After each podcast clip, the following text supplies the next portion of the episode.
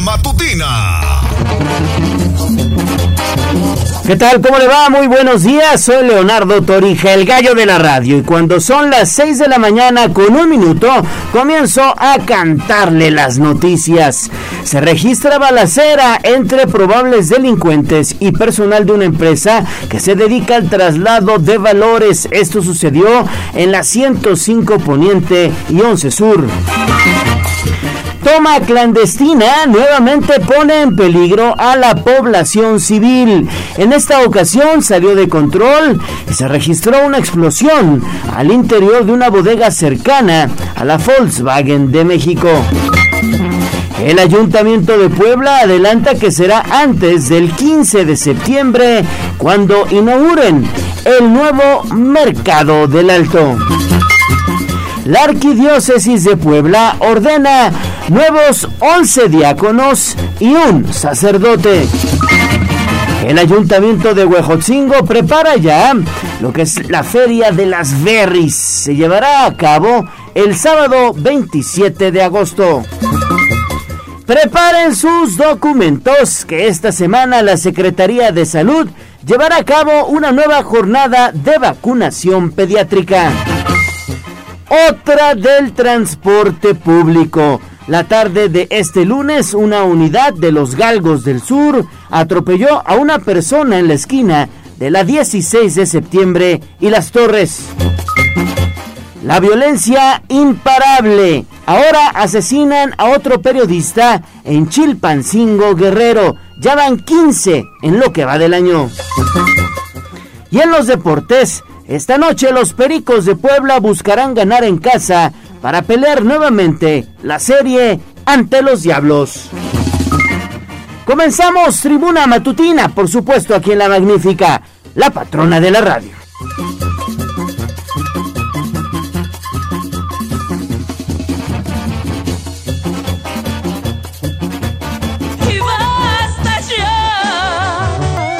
Desde la barrera, respeta la cinta de precaución y para bien la oreja. Comienza la nota roja en tribuna matutina.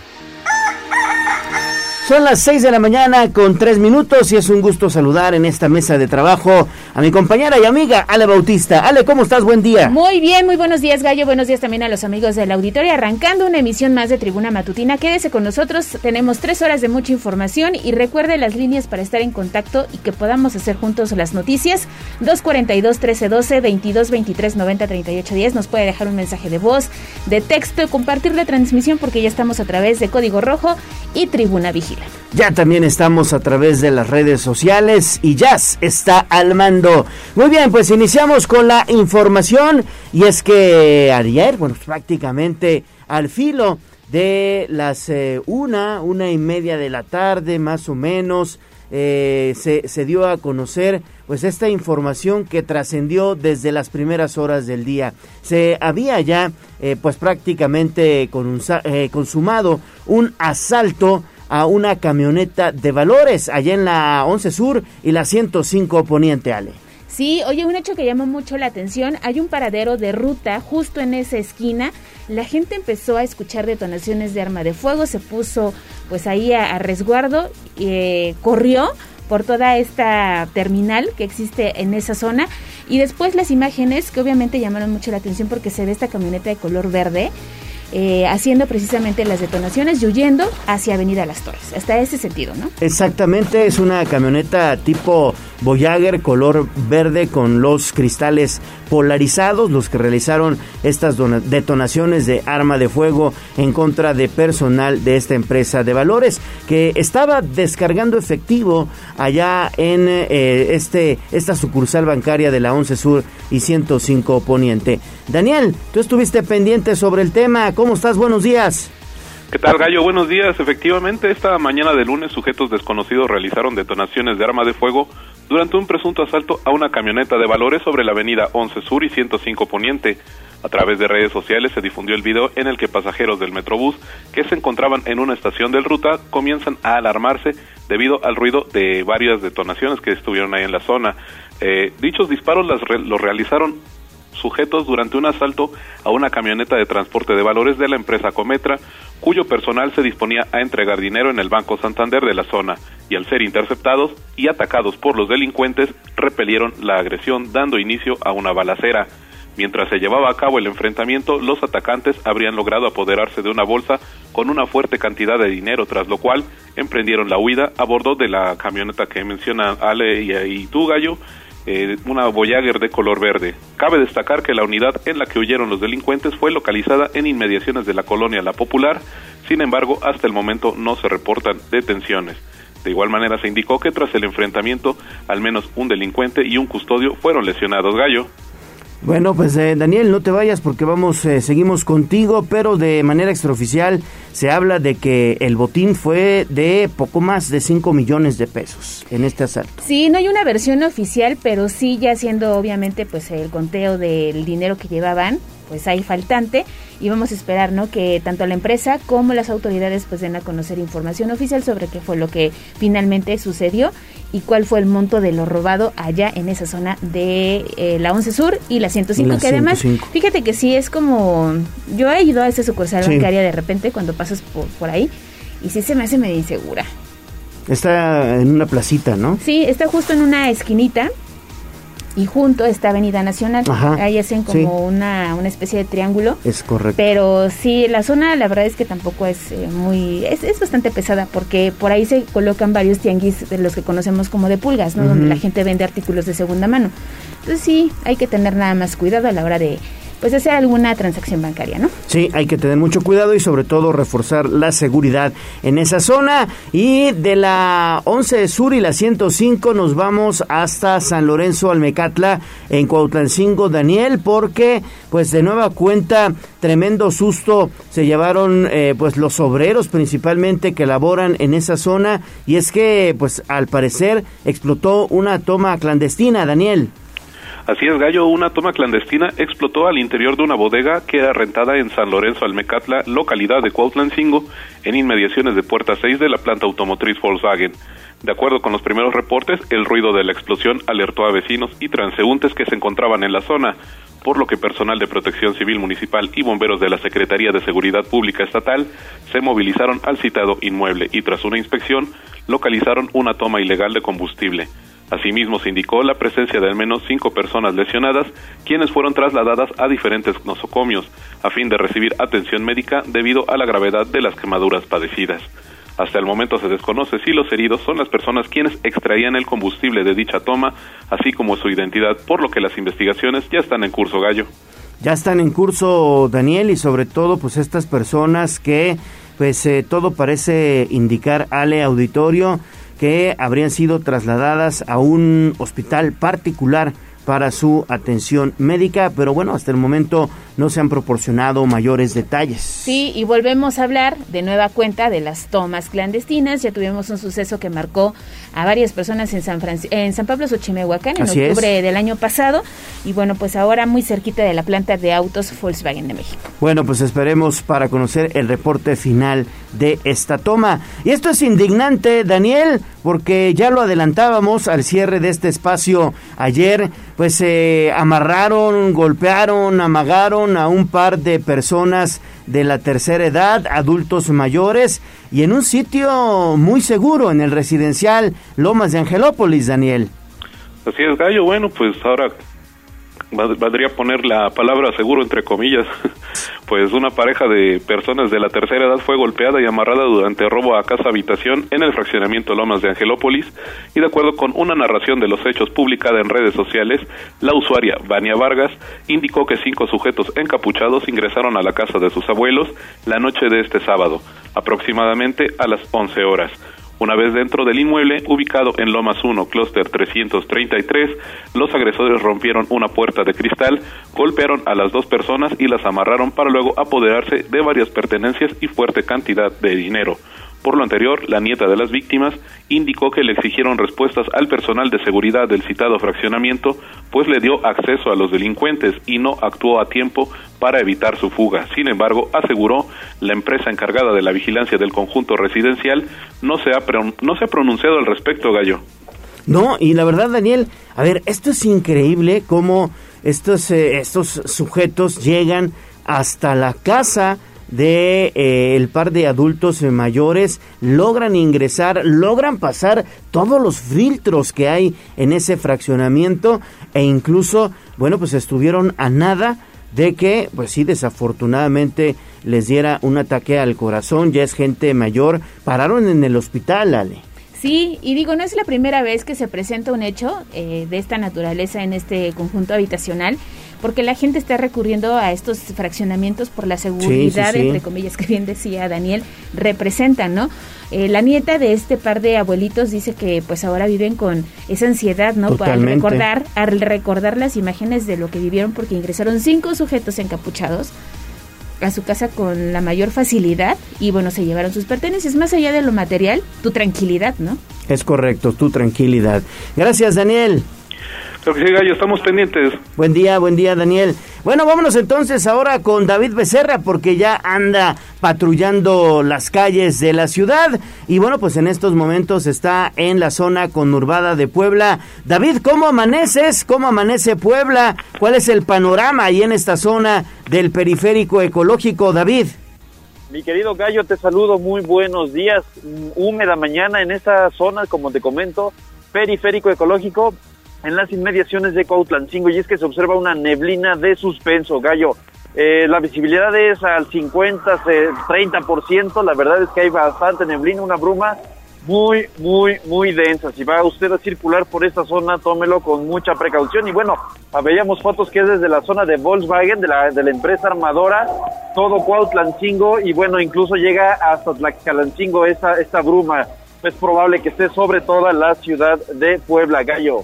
Sí, es una neblina muy densa, ya lo, lo decías David, yo acabo de pasar por ahí, de hecho, en esa zona y sí, la verdad es que el panorama parece propio de la Sierra Norte de Puebla, de por allá de Teciutlán, de Tlatlauquitepec, de esa zona, ahí se observa este tipo de neblina. La verdad es que a mí nunca me había tocado verla en el periférico ecológico entre lo que es la, la autopista México-Puebla y la recta a Cholula, principalmente en ese tramo, David, es donde la neblina se observa y se observa muy densa. Hay que manejar con mucha precaución, David. Es correcto y recordemos que cuando esta neblina se da es por la condensación del agua propiamente, entonces eh, la cinta asfáltica debe estar resbalosa por esta humedad propia. Incluso los faros de los automóviles, cuando apuntan hacia enfrente se pueden ver las partículas de agua que están flotando sobre el aire, entonces bueno, tenga mucho, mucha precaución, gallo.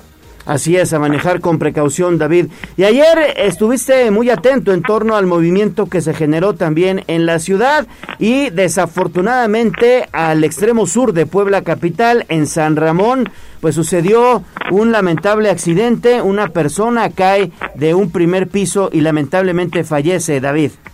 Es correcto, Gallo fue en la segunda sección de Acacias eh, la segunda sección de San Ramón en la calle Acacias, perdón, donde un sujeto identificado como Francisco Sánchez de 41 años de edad fue víctima de un trágico incidente. Esto al realizar labores matutinas y presumiblemente en estado de ebriedad en su azotea, perdió el equilibrio cayendo de una altura aproximada de 3 metros, sufriendo un traumatismo cráneoencefálico con la banqueta de la calle, lo cual le habría quitado la vida en pocos minutos. Al lugar arribaron servicios de emergencia, los cuales corroboraron su falta de signos vitales. Elementos de la Secretaría de Seguridad Ciudadana acercaron la zona para poder realizar las labores de investigación y así poder proceder al retiro del cuerpo gallo. Muy bien, David. Y más con David Becerra, porque ya se lo decíamos, está patrullando las principales calles de la ciudad y el día de ayer te encontraste un auto que se incendió en la zona precisamente de Misiones de San Francisco y posteriormente ya en el centro histórico un motociclista que lamentablemente sufrió un percance vehicular. Es correcto, Ale fue en Misiones de San Francisco, un vehículo particular sufrió una avería eléctrica, lo que provocó que se comenzara a incendiar. Al lugar llegaron elementos de la policía de bomberos logrando sofocar las llamas. No se registraron lesionados.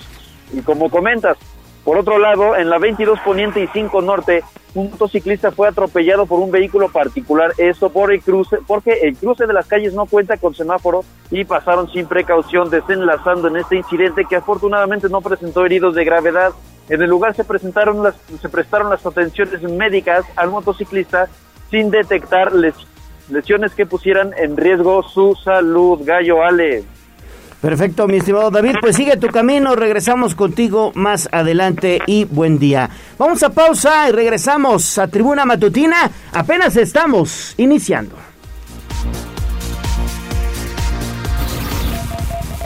Vamos a un corte comercial y regresamos en menos de lo que canta un gallo. 95.5 FM, 12.50 AM. Frecuencias magníficas. Escúchanos. Seguimos con el gallo de la radio. WhatsApp 22 23 90 38 10. Mi ciudad es la cuna de un niño dormido Hablemos de nuestro pueblo. El reporte de la capital poblana. En Tribuna Matutina. Son las 6 de la mañana con 18 minutos. Estamos de vuelta en Tribuna Matutina. Tenemos líneas de comunicación abiertas para usted. Ale. 242-1312, 22-23-90-38-10 y ya recibimos el primer mensaje de los amigos del auditorio. Lo vamos a canalizar con el Ayuntamiento de Puebla. Haga pues caso esta recomendación porque no funcionan los semáforos en la 2 Oriente con la 20 Norte. Está parpadeando la luz amarilla y dice que, bueno, pues esto podría representar ahí un problema más adelante cuando ya empiece a incrementar la carga vehicular. Atención, movilidad municipal 2 Oriente y 20 Norte. Muy bien. Pues eh, comenzamos con Gisela Telles y la información del municipio de Puebla. Y es que están buscando incrementar las campañas para el uso de los parquímetros. Adelante, Gis, ¿cómo estás? Buenos días. ¿Qué tal Gallo? Te saludo con gusto, igual que a nuestros amigos del auditorio, y esto lo informó el alcalde Eduardo Rivera Pérez al destacar que todas las calles del centro histórico están señalizadas respecto al sistema de parquímetros, pero incrementarán las campañas de concientización para evitar multas por no respetar su uso. El edil puntualizó que la ley es pareja con todos las y los ciudadanos y se debe cumplir una vez que insistió en que otras demarcaciones que cuentan con el programa de estacionamiento rotativo no se preguntan a quién multar, sino que hacen valer la normativa. Indicó que la ciudad necesita mayor orden y la obligación del gobierno de la ciudad es lograr dicho objetivo. De ahí que pidió nuevamente a las y los poblanos cumplir para evitar cualquier tipo de sanción y esto es parte de lo que mencionaba. Y alguno me decía, bueno, es que, ¿cómo vas a infraccionar si alguien viene de Tlaxcala? Y yo la pregunta que hago, ¿acaso cuando vamos al DF, cuando vamos a Zacatlán, cuando vamos a San Martín, ¿sí? O cuando vamos a San Pedro, nos dicen, no, pues ¿cómo vas a infraccionar a alguien que va de Puebla al Zócalo de San Pedro Cholula? Pues no, la ley es pareja para todos, ¿sí? Y nosotros como autoridad, insisto, estamos para hacer cumplir la ley.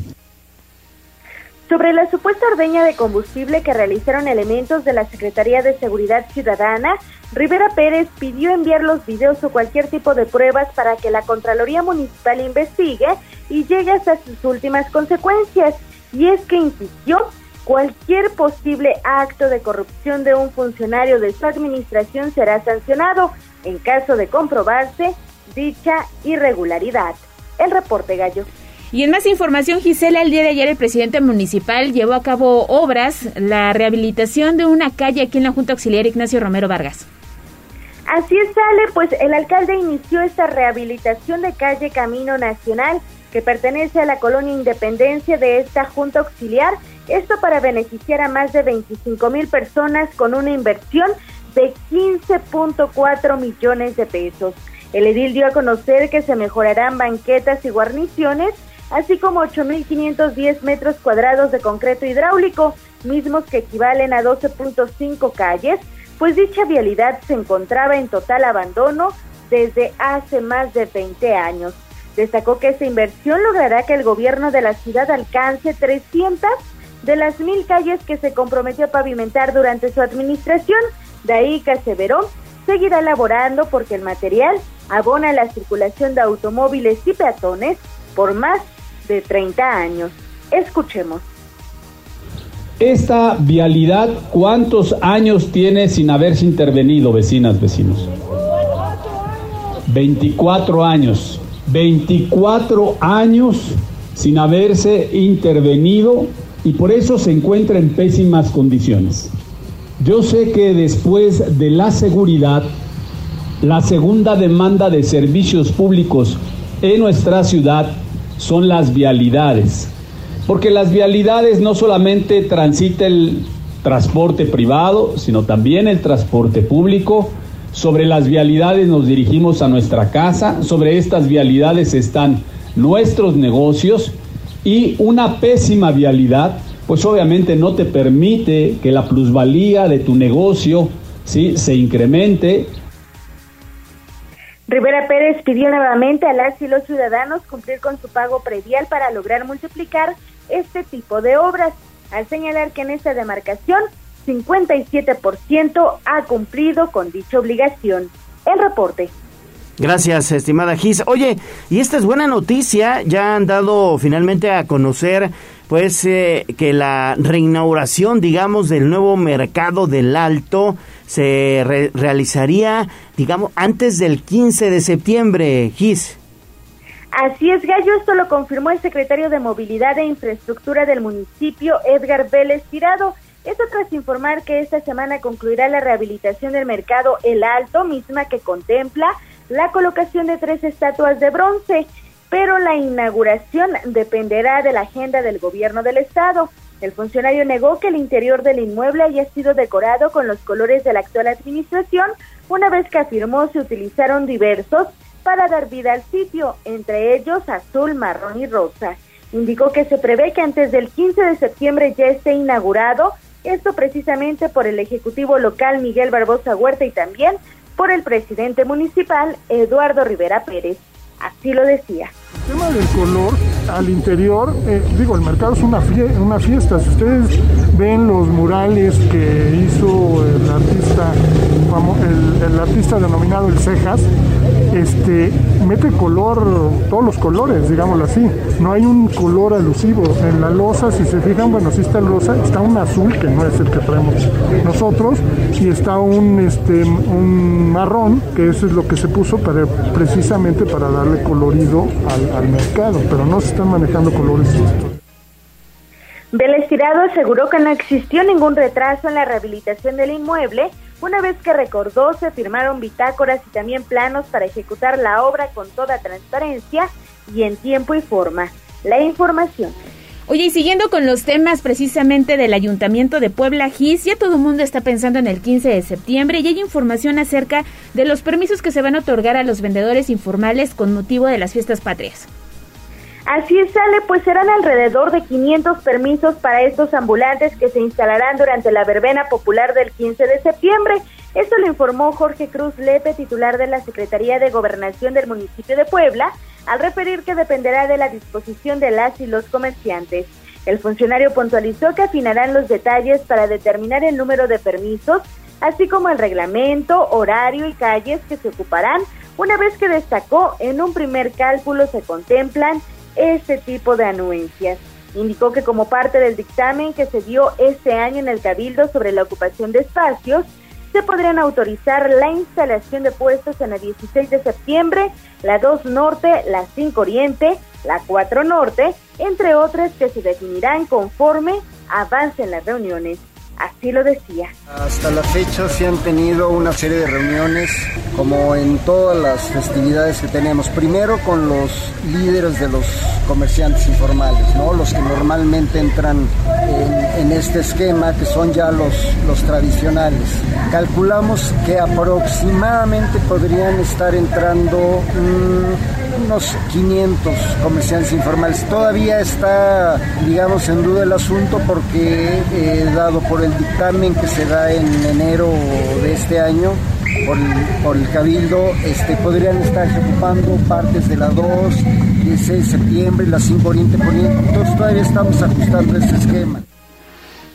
Cruz Lepe dijo que el número de puestos se contempla con base a las anteriores celebraciones de la Noche Mexicana, por lo que se podrían instalar el 14 de septiembre por la noche y retirar durante la madrugada del 16 del mismo mes.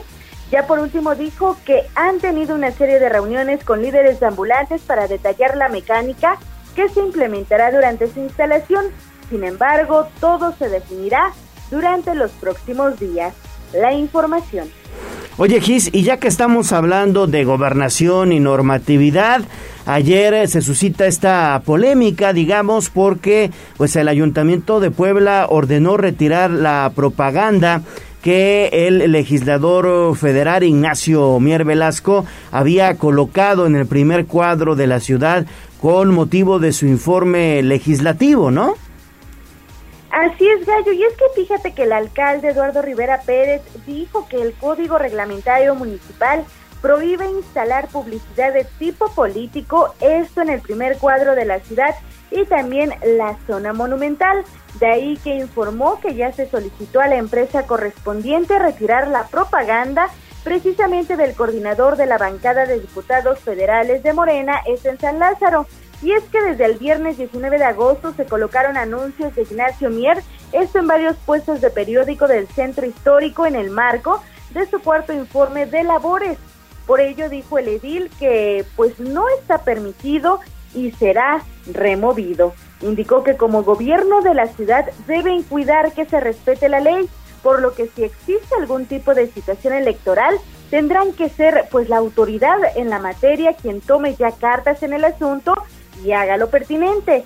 Sin embargo, Rivera Pérez aprovechó la oportunidad para pedir a los partidos y actores políticos que respeten la normatividad establecida, misma que impide la publicidad política en dicha zona. Así lo decía. La ley es clara en el sentido de que en nuestro centro histórico no es posible colocar publicidad de tipo político. Entonces, esta publicidad política que lleva además el nombre de un partido político, la norma es muy clara y no permite que el centro histórico eh, pueda distribuirse, imprimirse, pegarse. Entonces, lo que ha hecho el gobierno de la ciudad es hablar con la empresa que realizó esta acción para que lo retire me digas eso.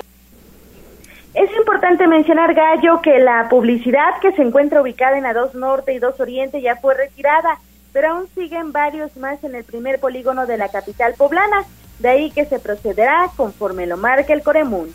El reporte. Gracias, gracias, Gis. Pues sí, la verdad es que no hay que confundir eh, lo uno con lo otro, como se dice popularmente. El, el Coremún es muy claro, no se puede colocar ningún tipo de publicidad. Eh, de esta materia, en materia política, en el primer cuadro de la ciudad de Puebla y eh, más allá de que se trate de un informe legislativo, pues no se puede colocar este tipo de publicidad y bueno, pues se acabó, ¿no? Se acabó, es lo que dice el alcalde de Puebla, Eduardo Rivera. Posteriormente, ya entradita la noche, el propio diputado federal subió a través de sus redes sociales un pronunciamiento en donde, bueno, lamentaba la actuación de las autoridades municipales, pero bueno, la ley es la ley y es lo que dice, ¿no? Es correcto. Vamos con Pilar Bravo, son las 6 de la mañana con 31 minutos. porque Agua de Puebla para Todos está anunciando inversiones importantes? Pili, muy buenos días. ¿Qué tal? Muy buenos días a los dos, Gallo, Gale. Bueno, fíjate que eh, precisamente sobre ese tema del que hablaban ustedes en ese momento, efectivamente el diputado Ignacio Mier, eh, a través de, sus redes sociales y a través de un comunicado, bueno, pues hacía alusión de que su promoción solamente es de un cuarto informe y señalaba que lo había hecho eh, en otros estados eh, en donde, bueno, pues no se le prohibía esto y que, bueno, pues él lamentaba que, que no se le permitiera promocionar su informe de labores. Pero, bueno, pues no mencionaba precisamente en la propaganda que se trataba pues de un informe de labores, ¿no? Pero bueno, pasamos ya al tema del agua. Con el acuerdo entre SOAPAP y la empresa Agua de Puebla, quedó superada la intención del gobierno del estado de promover la desincorporación de la concesión otorgada en el 2014, por lo que ahora la empresa confirma que habrá una inversión en el del 2022 al 2024 del orden de 2.113 millones de pesos. Por su parte, el gobernador Miguel Barbosa confirmó el acuerdo y dijo. Fue una, negociación de SOAPAP y Aguas de Puebla muy, muy, este, muy adecuada, muy conveniente. Este, va a haber una gran inversión que va a asegurar que, que la zona de los polígonos de SOAPAP y de la concesión sea tenga suministros de agua adecuados. el aumento tarifario fue muy benévolo para los que menos tienen y, este, y los descuentos con donaciones, que por cierto tienen que ser en el mes de septiembre, también están siendo, van a ser muy beneficiarios. Y bueno, el programa de agua de Puebla tiene los objetivos de aumentar la cantidad de agua para eh, Puebla y la zona metropolitana, mejorar la calidad del líquido, emprender la reparación de fugas, ampliar la red de drenaje y el saneamiento, así como avanzar en la micromedición para instalar mayor número de medidores domésticos e industriales. Para mejorar el suministro y el abasto a 298 colonias, será necesario tener nuevas fuentes de abastecimiento para producir 9.441 eh, millones de litros adicionales. Por eso será necesaria hacer toda esta rehabilitación y modernización de las redes y realizar esta inversión anunciada de 2.113 millones entre el 2022 al 2024. Pues este es el reporte y el anuncio realizado ayer. Sí, Pili, la verdad es que es una muy buena noticia para garantizar el abasto de agua con infraestructura, sobre todo que sea infraestructura nueva y que no vaya a fallar, ¿no? Sí, ahora hay que estar pendiente, porque además fíjate que lo interesante es que ahora, como decía el gobernador, es que, bueno, pues estará también pendiente el Congreso del Estado, pues para que se cumpla precisamente lo prometido, ¿no? Perfecto, Pili, regresamos contigo más adelante. Gracias. Claro que sí, buen día. Buen día. Antes de irnos a la pausa rápidamente, Gallo, elementos de protección civil realizaron durante la madrugada el descenso aproximadamente de 15 metros para rescatar a un hombre que cayó al interior de una barranca en la colonia Joaquín Colombres. Hoy un reconocimiento porque siempre está en el pie del cañón. Afortunadamente esta persona fue rescatada con algunas lesiones, pero todo, todo en orden. Pero bajaron 15 metros. 15 metros en esta barranca ubicada allá en la zona de Joaquín Colombres. Para que usted se ubique más o menos por la zona de una famosa refresquera Ahí está esa colonia. Sí, sí, sí. Sentido hacia la zona de Amaluca, en inmediación. Boulevard 18 de noviembre, toda esa zona. Bueno, vamos a pausa y regresamos con la voz de los poblanos. Vamos a un corte comercial y regresamos en menos de lo que canta un gallo. 95.5 FM, 12.50 AM. Frecuencias magníficas. Escúchanos. Seguimos con el gallo de la radio. WhatsApp 22 23 90 38 10. Esta es la voz de los poblanos. En Tribuna Matutina también te escuchamos. 6 de la mañana con 37 minutos sale Bautista, la voz de los poblanos, ya comenzaba a soltar la lágrima con John Sebastián. Sí, oye, es un cantautor que me gusta, me gusta. Yo sé, y seguramente mucha gente que nos está sintonizando esta mañana estará de acuerdo conmigo. Bien lo dice el gallo, un poeta. Sí, es un poeta, la verdad. Joan Sebastián. Son buenísimas. Y, la bohemia con Joan Sebastián, no quiero decirte cómo se pone, ¿eh? Mm. Muy, muy, muy es sabrosa. Interesante la selección musical de este día en Tribuna Matutina. Gracias, Tommy, en los controles. Vamos a la voz de los poblanos, sale Bautista, porque, bueno, pues evidentemente hay mensajes interesantes de nuestros amigos de las redes sociales y también del auditorio. Así es, fíjate que esta mañana tenemos un servicio social y nos comprometemos porque ya tenemos una silla de ruedas que nos solicitaron. Ah, qué bueno. Nos mandaron unas fotografías de una persona, su nombre es Benito Romero Rojano. Padece una hernia, además de que pues ya es un adulto mayor. No está en condiciones de poder obtener una pues una cirugía, pero sí necesita una silla de ruedas y además unos aparatos auditivos. En este momento ya conseguimos la silla de ruedas para don Benito, que se la vamos a ir a entregar personalmente hacia el sur de la ciudad. Y vamos a hacer la gestión correspondiente con el DIF, ¿no? A ver si nos pueden echar la mano para obtener estos aparatos auditivos y poder cerrar el caso. Nos contactaron el día de ayer a través del 22 23 90 38 10 y ya en un momento más me comunico con la persona que solicitó este servicio social para entregarle la silla en sus manos y poder ayudar al señor Benito. Sí, son historias como la de don Benito que llegan a Tribuna Vigila, a la voz de los poblanos y que Ale Bautista le da seguimiento puntual y bueno, pues pronto también les platicaremos la historia de don Benito aquí en Tribuna Matutina. Exactamente, lo vamos a ir a visitar Nos mandaron su fotografía, velo. Eh, Ahí está, es don un Benito. adulto mayor Sí. que requiere precisamente esta silla para poder desplazarse. Ya por su edad no puede obtener la cirugía, pero vamos a echarle la mano y posteriormente nos comprometemos a conseguir los aparatos auditivos. Ahí vamos a pedir el apoyo de Denise Ortiz, a ver si Claro. ¿no? hacemos ese esa mancuerna, que seguramente sí, porque siempre nos apoya, ¿no? Para tener esa comunicación con Don Benito y en los siguientes espacios ya les diremos el desenlace de esta historia. Perfecto, Ale, siempre muy pendiente de la voz de los poblanos. Vamos a información de economía. Poderoso caballero es el buen dinero. Tengo columna, tengo dos columnas, tengo tres columnas, sí. Parecen unas torres todas las monedas que yo he guardado aquí. Bien, ahorrar es el paso más importante, pero ustedes deberían aprender más sobre el dinero. El granero.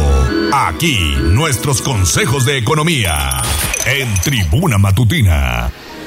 Bueno, y el principal consejo, mi estimada Lili, es que en Volkswagen de México se pongan de acuerdo y así lo está augurando la Cámara Nacional de Comercio. Lili, adelante con tu reporte. Buen día. Gracias, buenos días. Una huelga en Volkswagen de México sería catastrófico para la economía de Puebla, que avanza en franca recuperación tras la crisis derivada de la pandemia, afirmó Marco Antonio Prósperi Calderón, presidente de la Cámara Nacional de Comercio, la Canaco. Aunque descartó el escenario, el empresario manifestó su preocupación respecto de que los técnicos sindicalizados de la factoría automotriz vuelvan a rechazar el incremento y contractual del 11% en la consulta programada para fin de mes dijo que en medio de este escenario es importante que la dirigencia sindical conduzca el diálogo con los trabajadores de manera adecuada, de modo que su voto esté orientado a la prudencia, teniendo en cuenta los difíciles momentos por los que atraviesa la economía mundial. Escuchemos. Esta fuente de trabajo que es, es muy digna, es muy buena y creo que no, eh, no hay que eh, jalar más de lo que se debe, ¿no? Es decir, al final es ceder un poco para ganar, ¿no? O sea, cedo un poco, cedes tú, cedo yo y ganamos los dos. Eh, o tomo una postura, porque si llegara a una huelga que sería, digamos, catastrófico para Puebla, pero yo ese, ese, ese, ese panorama no lo veo. El líder del comercio establecido en la entidad negó que en este momento la sombra de la huelga en Volkswagen esté afectando el consumo local, aunque recordó que la alemana constituye el bastión más importante de la economía en Puebla y que de sus operaciones dependen más de 12 mil familias. Es el reporte.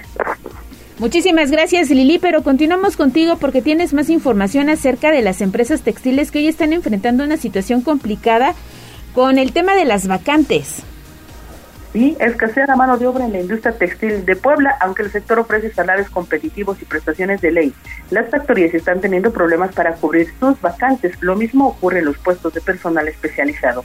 Jorge Moreno Rojas, presidente de la Cámara de la Industria Textil en Puebla y la CITEX, indicó que a causa de la pandemia, muchas empresas tuvieron la necesidad de reducir sus plantillas laborales y actualmente con la reactivación económica han vuelto a expandirse. Comentó que hay factorías hasta con un centenar de vacantes disponibles en las líneas de producción, en operaciones de logística, en almacén e inventario e incluso en áreas específicas destinadas a profesionistas. Escuchemos. Empresas nos están eh, reportando que les hace falta precisamente tanto mano de obra y gente especializada dentro del sector. Lo que sucedió principalmente es que a través de la pandemia hubo muchas empresas que tuvieron que reducirse y eso ahora que se ha reactivado y que ha empezado ya todo a la normalidad han requerido ya están empezando a demandar nuevamente eh, una de las empresas con las que acabo de, de hablar está requiriendo alrededor de 100 puestos de trabajo. El empresario dijo que este fenómeno es el primero al que se ha enfrentado ahora que inicia su gestión al frente de la Cámara. Comentó que ya expuso la situación ante la autoridad laboral en la entidad y agregó que seguirá en busca de estrategias para dotar a la industria del personal que requiere. Es el reporte. Gracias, mi estimada Lili. Oye, y bueno, pues ayer la Arquidiócesis de Puebla, el arzobispo Víctor Sánchez Espinosa ordenó 11 diáconos y un sacerdote. Estimada Lili. Gracias, Gallo. Efectivamente, Monseñor Víctor Sánchez Espinosa ordenó este lunes el sacerdote número 101 en lo que va de su servicio al frente de la Arquidiócesis de Puebla. En la Catedral Metropolitana de la ciudad se realizó la ceremonia de ordenación de un nuevo sacerdote y once diáconos. Este sacerdote y los once diáconos fueron ordenados después de largos años de formación. Tres años de bachillerato, un año en el curso introductorio, tres años de filosofía, un año de experiencia pastoral y cuatro años de teología. La fecha fue elegida porque el 22 de agosto es el aniversario de la fundación del Seminario Palafoxiano. Esto ocurrió en 1644 y sobre el nuevo sacerdote se trata del presbítero Enrique Moyotl Tochimani, originario de la parroquia de San Gregorio Zacapespan. Sobre los diáconos, nueve son poblanos del interior del estado y también de la capital, uno es de Oaxaca y otro más de Italia y una vez ordenados los diáconos pueden administrar el bautismo, reservar y distribuir la Eucaristía, asistir al matrimonio y llevar el viático a los moribundos, entre otras funciones. Después de un tiempo serán ordenados sacerdotes. Pero vamos a escuchar parte del mensaje de Monseñor Víctor Sánchez se sigan preparando para su presbiterado dentro de algunos meses. Y al nuevo presbítero Enrique, que Dios lo ayude en su ministerio sacerdotal. Colaborará también en Cefolit, que es el centro de formación litúrgica, como liturgista, especialista que ha terminado sus estudios. Estará en la parroquia de Volcanes, de Guadalupe Volcanes, pero colaborando también en el centro de formación litúrgica. Considerando las ordenaciones de este lunes, el presbiterio poblano cuenta actualmente con más de 400 sacerdotes diocesanos que atienden las 316 parroquias de la arquidiócesis. El reporte. Bien, Lili, entonces San Gregorio Zacapechpan, allá en San Pedro Cholula, pues está de fiesta, están contentos, tienen un nuevo sacerdote, ¿no? Efectivamente, este tipo de acontecimientos siempre son de gran orgullo todavía para algunas comunidades, Leo, en este caso, pues sí, eh, el presbítero Enrique Moyo Tochimani pues ya ha sido nombrado sacerdote y ya escuchábamos también en el audio, él en este momento ha sido asignado a la colonia, a la parroquia de Guadalupe Volcanes, quedará dando servicio en San Gregorio, sin embargo, como bien lo señalas, pues para ellos, estas comunidades, siempre es todo un acontecimiento contar con un religioso en la familia y más si ya fue ordenado sacerdote gallo. Así es, pues bueno, enhorabuena para toda la comunidad también de allá de San Gregorio Zacapechpan. Les mandamos un saludo. Gracias, Lili. Gracias, Gallo. Buen día. Mire, tenemos mensajes. La terminación 9800 nos pregunta que si tenemos información sobre la feria de empleo que está organizando el Ayuntamiento de Puebla. Sí, más adelante estaremos platicando con Gisela Telles, pero le adelanto que será este jueves 25 de agosto en punto de las 9 de la mañana en el Parque Juárez. Así que si están buscando una oportunidad laboral, dense cita en ese punto de la ciudad a partir de las 9 de la mañana, próximo jueves 25 de agosto. Preparen sus documentos. Vamos a pausa, regresamos con el Santoral. No se vaya.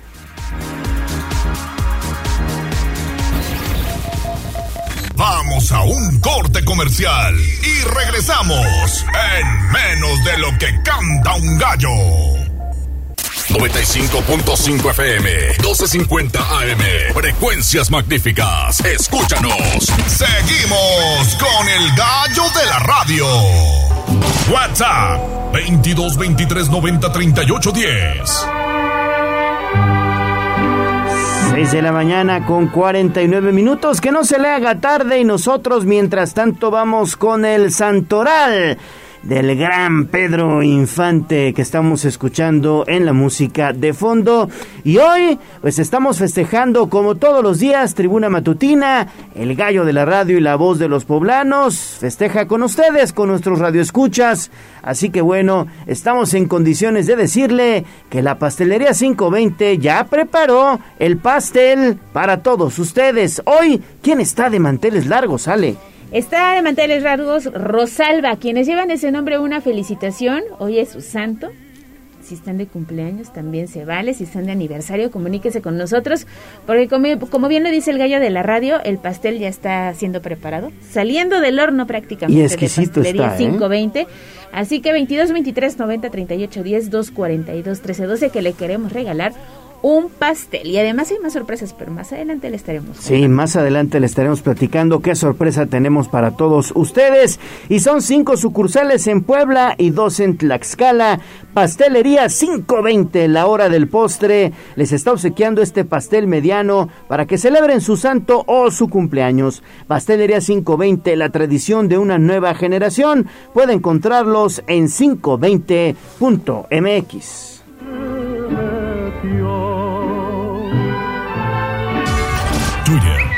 tribuna vigila.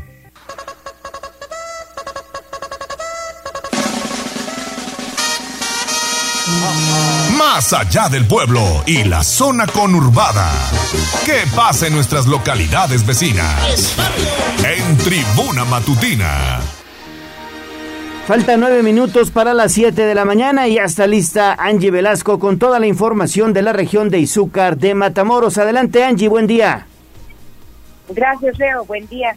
Mira aquí en Izúcar de Matamoros, mañana bien, miércoles 24 de agosto a las 10 de la mañana llega a la colonia Lázaro Cárdenas la jornada de atención VIP en su comunidad con todos los servicios de salud, psicología y jurídicos que ofrece la institución. También estará en el módulo de la oficina municipal de atención al migrante con toda la orientación y asesoría necesaria para trámites de pasaporte, visados y repatriación de restos. Y por otra parte ya va a iniciar el proceso de emisión para los centros de asistencia infantil comunitarios. Esto será del 26 al 30 de agosto. Y los requisitos para la inscripción es que los niños y niñas que se encuentren en el rango de dos años, ocho meses a cinco años, 11 meses de edad, tienen su acta de nacimiento, su CURP, su copia y su esquema nacional de vacunación. Y los padres de familia o tutores deben llevar su comprobante de domicilio no mayor a tres meses, la copia del INE, un número telefónico para notificarlo. Cualquier información pueden llamar a la Coordinación de Desarrollo Comunitario del BIT ubicado en el centro de aquí de Izúcar de Matamoros. Les recordamos que esto es totalmente gratuito y van a haber tres, tres sedes, que será en la colonia Lomas de Guadalupe, en Santa Cruz, Texcoco y en Fernando Montes de Oca, en Visterbosa. Todo aquí en Izúcar de Matamoros. Y esto es mi reporte. Que tengan excelente martes. Gracias. Gracias, Angie. Buen martes. 6 de la mañana con 53 minutos y de Izúcar de Matamoros nos vamos hasta Tehuacán. Te saludo con mucho gusto, Servando, que tenemos este día. ¿Qué tal, Alejandra Bautista, Leonardo Torija? Buen día. Pues aquí reportándome desde Tehuacán.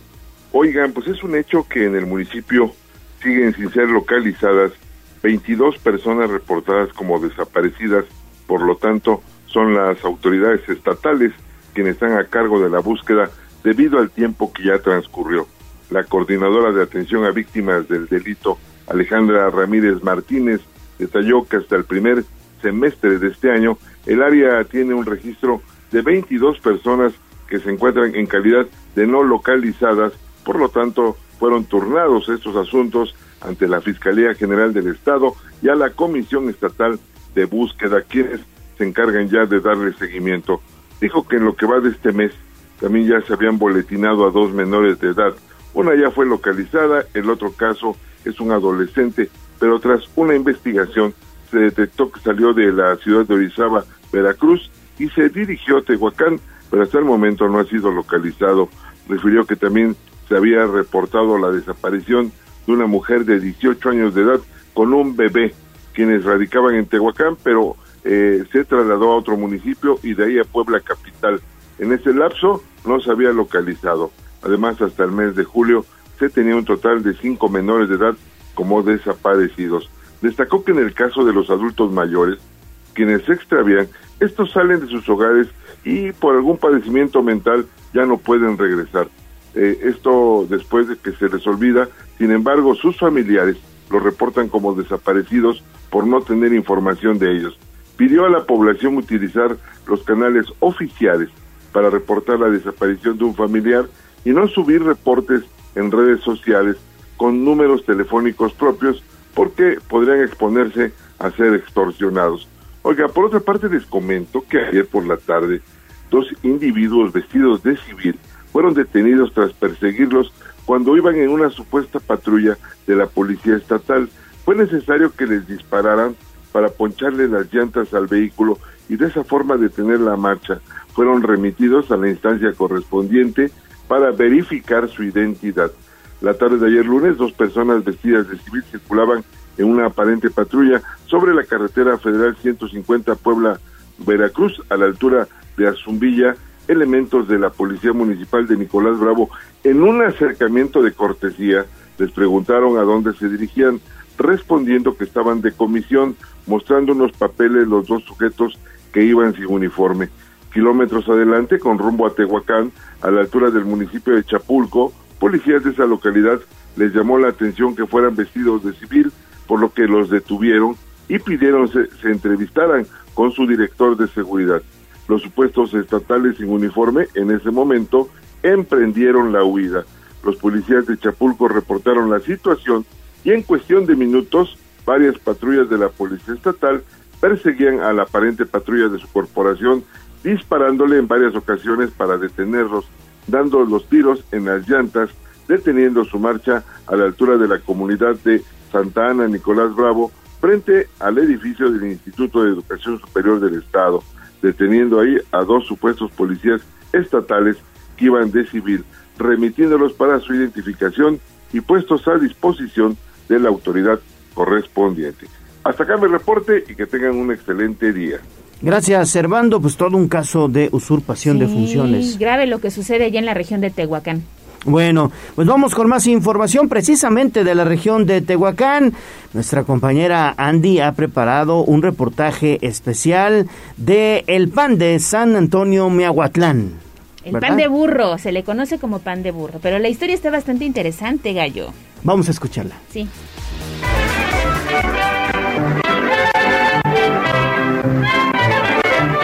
Puebla, un lugar lleno de tradiciones gastronomía y una repostería que nos ha caracterizado desde épocas revolucionarias. Haciendo un recuento por aquellas historias que han marcado a nuestro estado, se puede resaltar esa histórica reunión que se tuvo entre panaderos, pero no cualquiera, sino de los que hicieron de la masa, harina y diversos ingredientes una receta que tuvo como resultado un pan que actualmente es conocido y exportado a nivel internacional.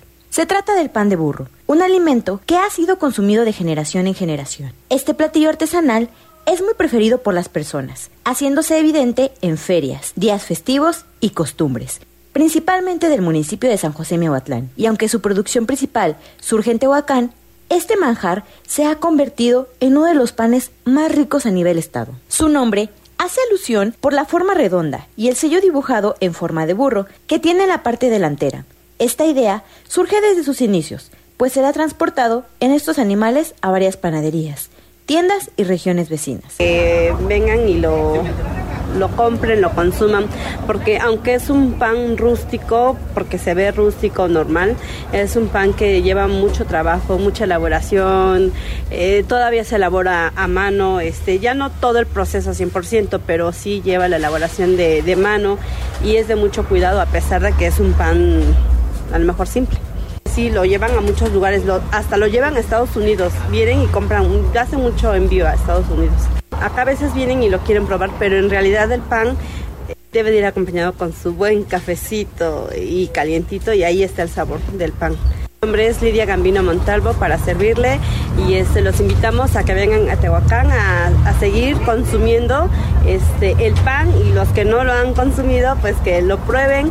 Existen diferentes versiones en su elaboración, pero las principales y más comercializadas son con panela, azúcar, manteca o braguea. Se dice que este pan fue creado con el propósito de mantener alimentado a los arrieros, aquellos que tenían largos viajes y jornadas de trabajo, pues tiene la capacidad de conservarse varios días y a diversas temperaturas. ¿Y tú, has probado el pan de burro? Reportó para Tribuna Vigila Andrea Lezama. Panadero con el pan, el panadero con el pan, el panadero con el pan.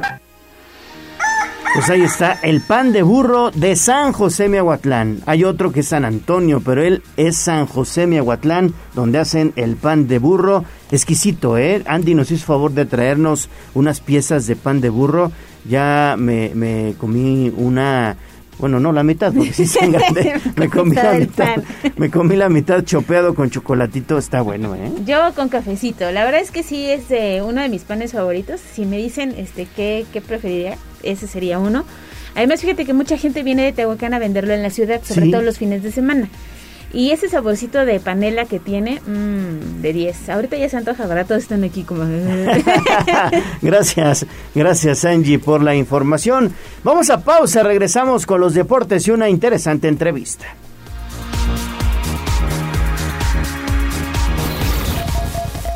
Vamos a un corte comercial y regresamos en menos de lo que canta un gallo. Esta es XHZT 95.5 FM y XEZT 1250 AM. La magnífica, la patrona de la radio. Una estación de tribuna comunicación. Fuerza en medios. Seguimos con el gallo de la radio. Twitter, arroba tribuna deportes. En tribuna matutina, fútbol, béisbol, box, lucha libre, automovilismo y todo el mundo del deporte. Play Ball. En tribuna deportes. Adelante, mi estimado Neto, con el avance deportivo. ¿Qué tal, Gallo? ¿Qué tal, Ale? Muy buenos días. Buenos, días. a todo el auditorio. Pues hoy regresa, regresa el béisbol al Parque Hermano Cerdán con el tercero de la serie ante los Diablos Rojos del México a partir de las 7 de la noche. En una serie ganar 4 de 7 y donde lamentablemente los Pericos de Puebla pues llegan en desventaja dos juegos a cero. Así que tratarán de volver a la vida frente a una escuadra escarlata que acumula 12 victorias de forma consecutiva desde la recta final de la campaña y los 6 choques de postemporada que han sostenido. Y es que los Diablos Rojos, pues hay que recordar, ganaron sus dos primeros compromisos en el estadio Alfredo Harp Elú por pizarras de 10 a 6 y 17 a 7 en duelos donde una vez más el pichó poblano pues terminó mostrando sus carencias, sobre todo cuando les tocaba trabajar en altura de la capital o en la misma ciudad de Puebla. Una enorme diferencia lo que ofrecieron en los juegos 4 y 5 en Mérida a lo que pasó después en los siguientes tres compromisos donde el pichó prácticamente ha desaparecido 20 carreras, o sea, dos doble dígito han permitido la defensiva a los Pericos de Puebla por lo menos en los últimos tres compromisos, acumulan cinco derrotas de forma consecutiva, así que no hay mañana para los Pericos de Puebla, tienen que ganar porque ponerse 0-3 es prácticamente lapidario, son pocas, pocas las novenas que se han podido levantar de un 0-3 en contra, así que de ahí la importancia, pero pues enfrente está el equipo más enrachado en esta postemporada que es el conjunto Escarlata, bien balanceado tanto a la defensiva, sobre todo a la ofensiva y que seguramente contará con respaldo de una gran parte de aficionados, tal y como ocurrió a lo largo de la campaña regular o de los últimos compromisos donde pues hace, hace acto de presencia también muchísima afición eh, este seguido del equipo de los Diablos Rojos del México, el conjunto, la novena más ganadora en la historia de la Liga Mexicana de Béisbol. Y este partido pues también lo tendremos a través de la magnífica 95.5 FM, 12.50 de AM, como ha sido una costumbre por muchos y muchos años, y también con nuestras estaciones hermanas, 980 de AM, allá en Izúcar de Matamoros y en la Sierra Norte, 88.3 FM en Zacatlán de las Manzanas. Muy bien, Neto, y vamos a estar muy pendientes de la transmisión de este encuentro. Sí, no hay mañana para los Pericos de Puebla, es hoy o hoy, Neto, pero bueno, pues desafortunadamente yo te lo digo con mucha sinceridad y siendo muy objetivo, la tiene bien difícil la novena verde con eh, estos diablos que llevan 12 ganados, 12 ganados al hilo. No, 12 ganados de forma consecutiva. Terminaron con 6 victorias la campaña regular, van 6 en esta postemporada, son 12 victorias. Hoy va Rudy Acosta por parte de los Pericos de Puebla, no le ha lanzado a los Diablos este año, así que pues es una incógnita para ver cómo se comporta. Hasta el momento el picheo, ni el inicialista ni el relevista Nada. ha podido parar a la ofensiva de los Diablos, que prácticamente en cada una de las entradas ha hecho daño.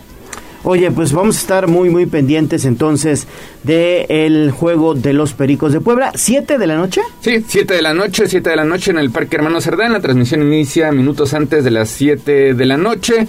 Eh, más o menos los partidos acá en la Angelópolis han tenido un promedio de cuatro horas, así que pues dispuestos, dispuestos también a desvelarnos otra vez para llevar todas las emociones del Rey de los Deportes y desde luego también agradecer la compañía a Yanni Zúcar de Matamoros y Zacatlán de las Manzanas. Oye, un hecho que llamó la atención durante el encuentro del fin de semana fue esta propuesta de matrimonio de eh, una pareja de vendedores del equipo que acaparó los reflectores. Los reflectores. Allá en el estadio Alfredo Harp. El U, este, obviamente también. Eh, apoyando, apoyando la, este, la botarga de los Diablos Rojos del México, también la botarga que hace pareja con con este personaje roco del conjunto Escarlata y pues sí, un momento bastante conmovedor que se hizo viral el pasado domingo, precisamente cuando todo era fiesta allá en la Ciudad de México. Buena entrada, buena entrada en el Estadio Alfredo Elú. Se espera que también en el Parque Hermano Cerdán la afición responda y también tendremos, tendremos pases dobles para que estén al pendiente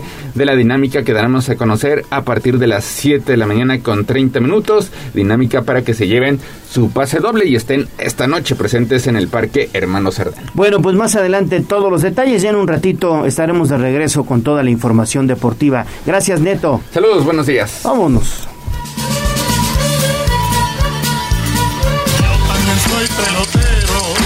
Esto fue Tribuna Deportes. Síguenos en nuestras redes sociales. Twitter, arroba Tribuna Deportes. Facebook, Tribuna Deportes Oficial. Y esta va para todas aquellas que El Corral. La entrevista sin tapujos. En Tribuna Matutina. 7 de la mañana con 8 minutos y bueno, pues es un gusto saludar en la línea telefónica de Tribuna Matutina a la, a la directora de Turismo Municipal, Berenice Vidal Castelán. ¿Cómo estás? Un gusto saludarte, buenos días. Hola, muy buenos días, mío. ¿Cómo están ustedes? Muy bien, muy bien, muchísimas gracias y sobre todo, pues eh, contentos de que estés con nosotros participando en Tribuna Matutina para darle a conocer a nuestros amigos del auditorio, pues que bueno, prácticamente este fin de semana, estamos hablando del 28 de agosto, iniciarían ya las actividades de las fiestas patrias, ¿no? Así es, Leo. Eh, este domingo la ciudad ya se viste de los colores de los tricolores por nuestras fiestas patrias. Vamos a estar este domingo 28 de agosto, como lo acabas de mencionar, presentando el alumbrado de estas fiestas patrias que el presidente Eduardo Rivera Pérez ha preparado para todos los poblanos y todas las poblanas. Sí, sin duda se trata de eventos ya importantes. Se retoman estas actividades después de pues la pandemia que, que vivimos durante dos años, Berenice. Y bueno, pues no sé si nos pudieras comentar un poquito más para animar a la gente precisamente a asistir y disfrutar de nuestro centro histórico. Muy claro que sí, Ale, con mucho gusto. Pues como ustedes lo saben, este gobierno municipal que encabeza nuestro presidente Eduardo Rivera Pérez ha hecho un gran trabajo por el reordenamiento del centro histórico. Y ahora, más que nunca, como lo comenta, después de la pandemia, es el momento de que todos los y las poblanas podamos disfrutar de este centro histórico en el marco de la independencia de México. Fíjate que todo el centro histórico está decorado, hay más de 800 adornos de color, un aproximado de 44 kilómetros de series de luz y sobre todo eh, las calles principales que se han visto decoradas son la Avenida Juárez, la Avenida Reforma y Juan de Palafox, la 6 Oriente, la calle de los Dulces, que llevamos mucho tiempo trabajando también en esta calle, la 16 de septiembre, la 3 Oriente y el andador peatonal 5 de mayo, que también al inicio de la administración de este gobierno municipal, pues hicimos importantes trabajos para el mejoramiento de la imagen urbana. Entonces, quiero invitar a todos los poblanos y a todas las poblanas a que vengan al centro histórico, porque el Palacio Municipal se viste de tricolor, el Zócalo también, el Puente de Obando, la Fuente de los Frailes y también el Parque de Carmen, y que festejemos juntos este orgullo de ser mexicanos y de nuestra independencia. También, si me lo permiten, Ale y Leo. Sí, adelante. No, adelante, pues, adelante. Muchas gracias. Este, invitar a todos los poblanos a que vengan, porque en el marco del el encendido del alumbrado de las fiestas patrias, vamos a tener una serie de eventos frente al Palacio Municipal. A las 18 horas se va a presentar el ballet folcloro de Nahui Olin junto con el mariachi de los gallos. A las 19.30 se van a presentar el mariachi El Vivo Alma de Juárez. Este mariachi es el que acompañaba a Juan Gabriel en todos sus eventos. Y a las 20 horas vamos a hacer el encendido oficial de todo este alumbrado que ilumina nuestra ciudad de Puebla. Perfecto, perfecto. Oye, eh, pues estamos platicando con la gerente del centro histórico, Berenice Vidal. Pues todas eh, estas actividades, lo más importante, Berenice, es que son gratuitas, ¿no? Todo es gratuito, Leo, y además yo creo que también algo esencial es que podamos disfrutar los poblanos y, y las poblanas de este centro histórico que es patrimonio de la humanidad. ¿A partir de qué hora, Berenice, iniciarán todos estos eventos el próximo domingo, no? Este domingo 28 de agosto a partir de las 18 horas. Ahí está para que lo pongamos en la agenda y acudamos a disfrutar del centro histórico. Y yo quiero aprovechar, ya que te tenemos en la línea, cómo va el proyecto eh, de mejoramiento de la calle de los pescados y mariscos. Del mejoramiento de la calle de los mariscos, bueno, en este proyecto no solamente la calle Los Mariscos, sino hay eh, diversos proyectos que tenemos de mejoramiento de la imagen del centro histórico, porque recordemos que desde el principio de la administración lo que estamos haciendo eh, en conjunto y por indicación del presidente Eduardo Rivera es trabajar de manera integral. Entonces, precisamente en esas, en esas áreas, y que fue una de las primeras acciones, posiciona el tema del reordenamiento del comercio en la vía pública. Hemos, hemos liberado las calles del centro histórico de ese comercio que se ubicaba en las vías públicas. Y bueno, pues parte de eh, lo que harán los planos este domingo es pues invitarlos a disfrutar, a caminar las calles de este centro histórico, a disfrutar de nuestras fiestas patrias y a, a disfrutar de ese alumbrado que queremos que les guste a todos los poblanos y a todas las poblanas. Perfecto, Berenice, pues ahí estaremos, claro que sí, el próximo domingo y agradecemos mucho la invitación para los radioescuchas de Tribuna Matutina. Gracias, Berenice Vidal, gerente del Centro Histórico, muchas gracias. Muchas gracias a todos ustedes. Excelente eh, mañana y un saludo a todo el auditorio. Seguimos trabajando contigo y con Rumbo. Perfecto, agradecemos la comunicación. Y bueno, de Puebla vamos rapidísimo hacia la zona de Zacatlán, porque ayer fue Día del Bombero, Ale, y hubo reconocimiento para, bueno, pues estos héroes anónimos, ¿no? Así es, fíjate que el presidente de esta demarcación entregó apoyos importantes. Lo mismo sucedió, por poner un ejemplo, en la zona de Jicotepec, en Izúcar de Matamoros y pues y también San Pedro, las Cholula. Cholulas, las Cholulas sí también se sumaron. Adelante, Avi. ¿Qué tal, Gallo? Ale, muy buenos días. Efectivamente, les comento que el presidente municipal, José Luis Márquez Martínez, se reunió con los integrantes del Cuerpo de Bomberos de Zacatlán, a quienes les reconoció su trabajo, compromiso y capacidad de respuesta ante llamados de emergencia de la población. Dijo que tiene el compromiso de mejorar sus condiciones para que sus resultados a la población siempre sean favorables dijo que se siente orgulloso del trabajo que realizan, sobre todo porque cuentan con integrantes preparados y con certificaciones nacionales e internacionales que avalan la capacidad de respuesta que tienen. Y es que durante la reunión con motivo del Día del Bombero, el edil agradeció los resultados que tuvieron durante la temporada de incendios, en la que actuaron a tiempo y afortunadamente con el mayor cuidado al medio ambiente, así como su apoyo a los eventos de feria, en donde en un trabajo coordinado con diferentes instancias se logró saldo blanco. Y es que cabe mencionar que el área de bomberos de Zacatlán se creó en el año 2000 y actualmente atiende emergencias de la población de Zacatlán y sus comunidades, así como apoya a municipios de la región. Es la información que tenemos, Gallo. Oye, Abby, y de Zacatlán regresamos a Huejotzingo porque preparan la feria de las berries.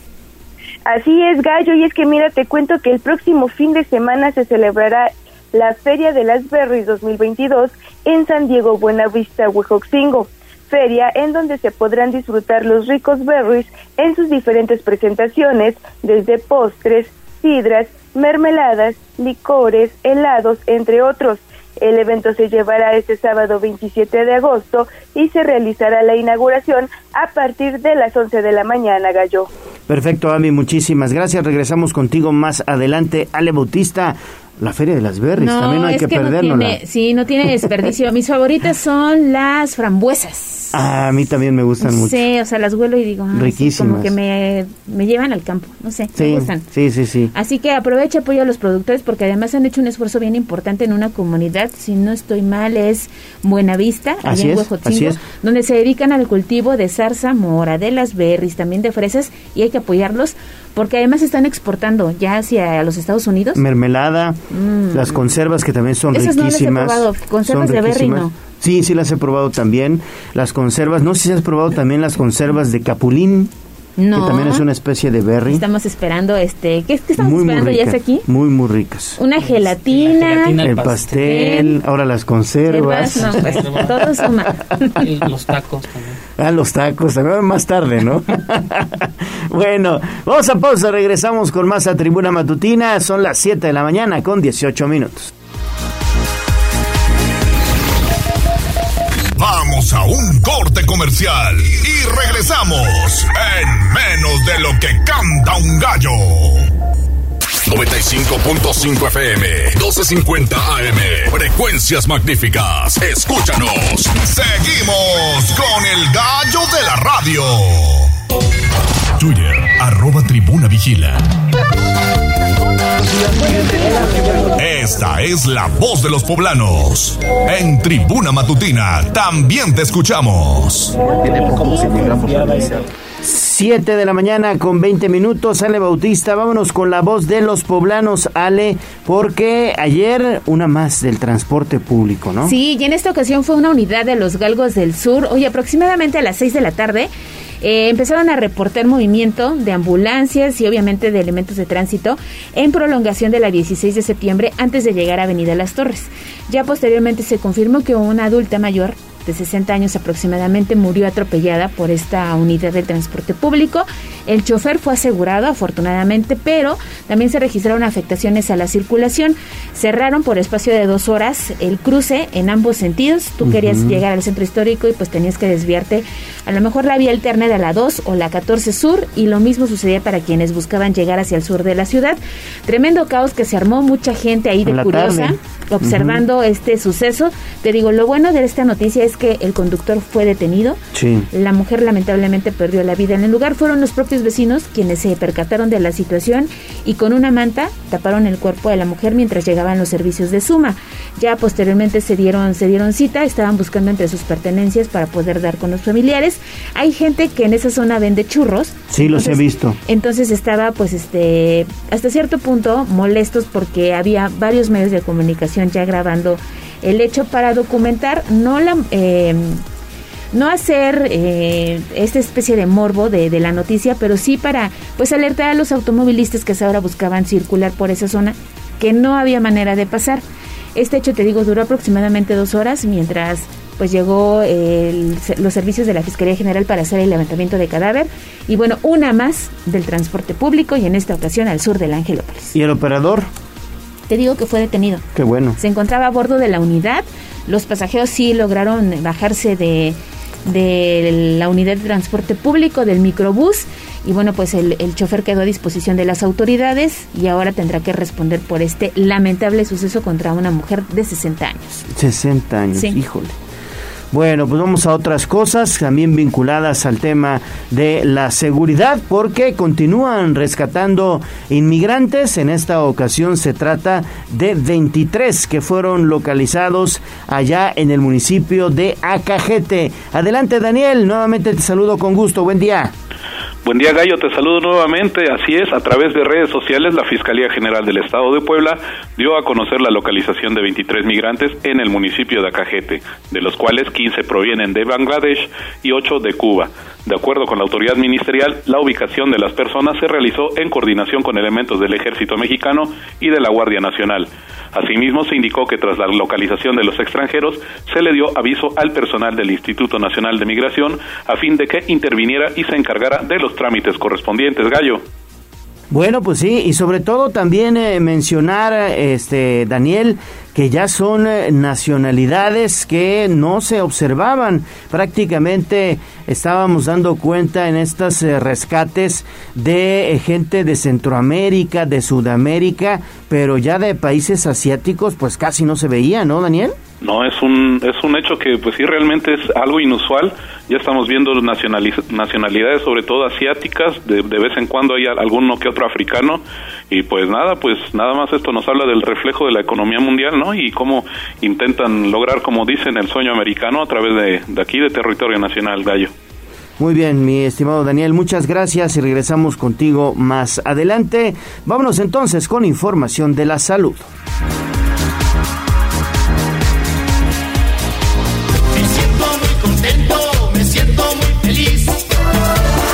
Doctor, los que vamos a morir te saludan.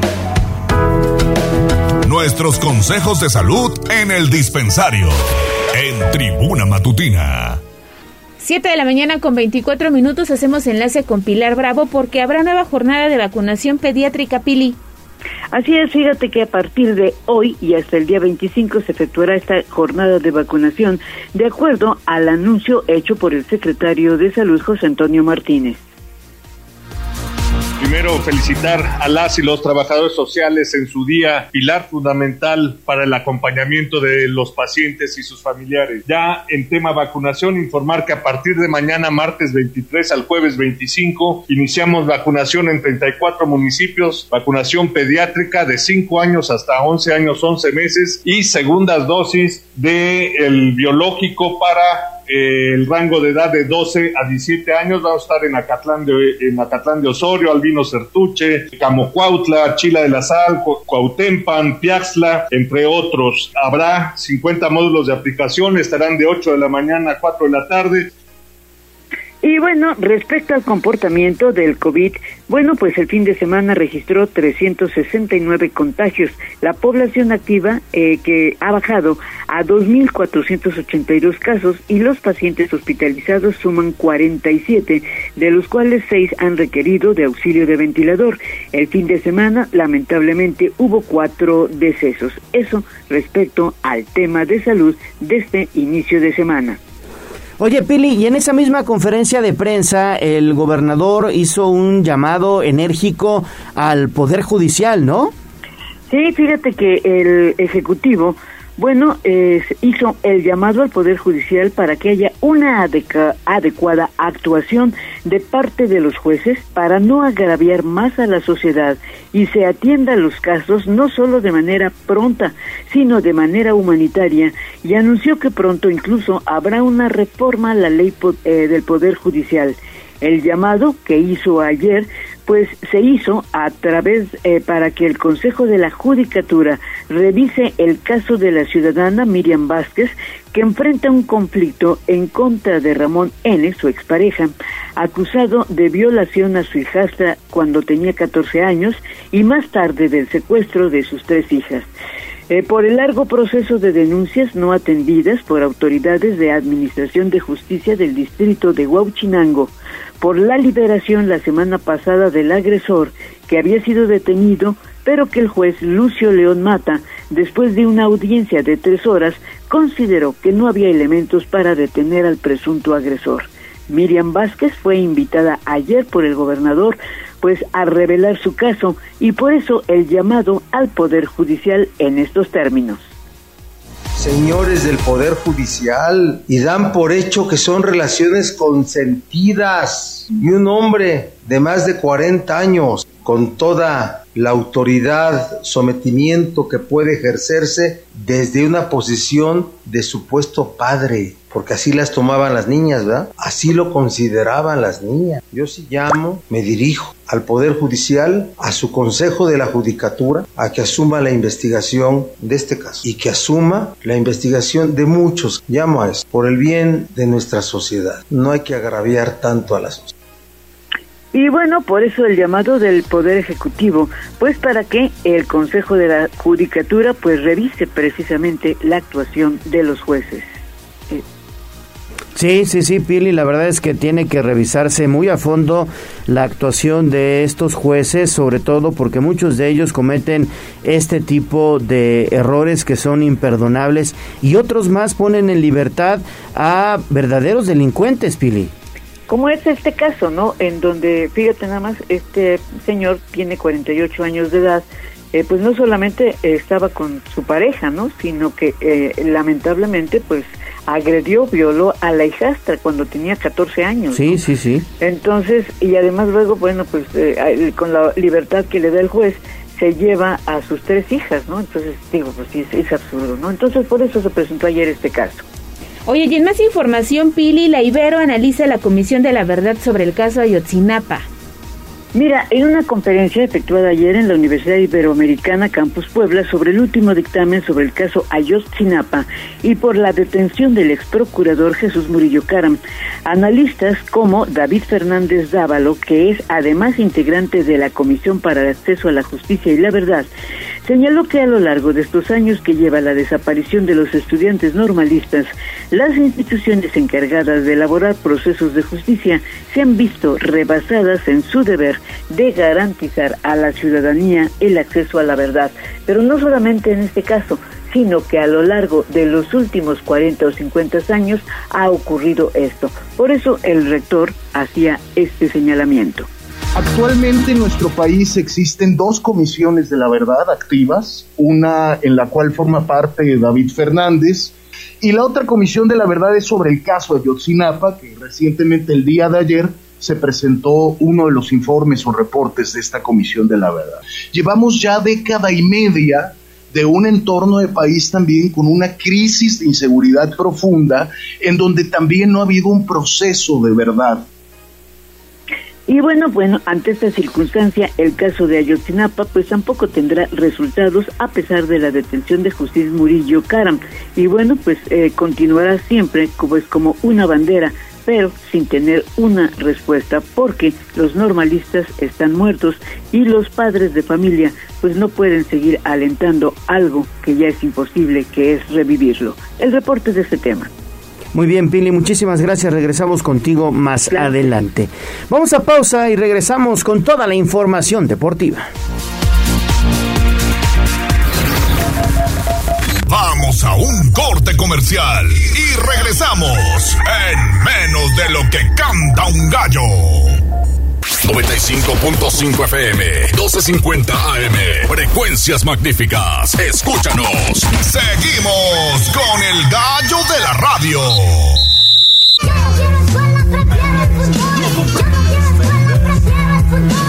Fútbol, béisbol, box, lucha libre, automovilismo y todo el mundo del deporte con Ernesto Romero, Mario Montero y José Luis Sánchez Solá, el Chelis. Béisbol. Béisbol. Hola, hola, muy buenos días. Ya estamos con la información deportiva en este martes, martes 23 de agosto, justo cuando son las 7 de la mañana con 33 minutos para platicar acerca de la actividad que vendrá este día, sobre todo con el duelo entre Pericos de Puebla y Diablos Rojos del México, tercero de la serie. En la línea telefónica, Mario Montero, en el estudio El Gallo. Señores, muy buenos días. Buenos días, Neto. Buenos días, Gallo. Buenos días al auditorio. Y sí, hoy, hoy Pericos tiene que recibir a Diablos en el estadio de los Hermanos Cerdán. Un partido complicado. La serie 2 a 0 abajo después de haber eh, sido derrotados contundentemente los dos primeros partidos en la Ciudad de México. Y bueno, pues hoy, hoy Pericos tiene que sacar casta, demostrar y buscar la manera de revertir esta situación. Lo veo complicado, la verdad es que está bien difícil para los Pericos de Puebla revertir esta situación ante unos eh, Diablos que llevan 12 ganados al hilo, 6 todavía en temporada regular, otros 6 en playoff. Hoy evidentemente llegan a un parque complicado, muy complicado, como es el parque de béisbol Hermano Cerdán. Y esperemos que, bueno, pues evidentemente como ha venido sucediendo en los encuentros recientes, que la afición pese neto y que eh, la fuerza, digamos, de toda la afición poblana haga que los Pericos, pues de nueva cuenta emprendan el vuelo en este ya tercero de la serie ante los Diablos Rojos del México, que se observan sólidos tanto a la ofensiva como la defensiva, y los Pericos que bueno pues siguen sufriendo de picheo. Sí, necesitamos, necesitamos que la afición pese, por eso queremos que el auditorio también esté presente en el Parque Hermano Cerdán, junto con la magnífica que estará llevando la crónica de este compromiso del tercero de la serie.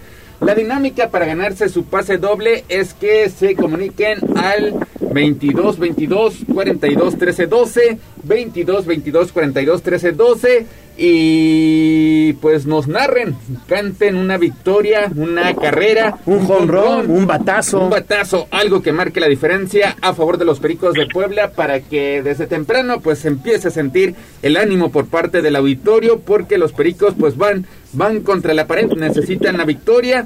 Mario, hoy el manager venezolano Willy Romero pondrá el destino de los verdes en el brazo del derecho sonorense Rudy Acosta, quien perdió pues un duelazo de 1-0 en el cuarto de la serie contra Leones de Yucatán.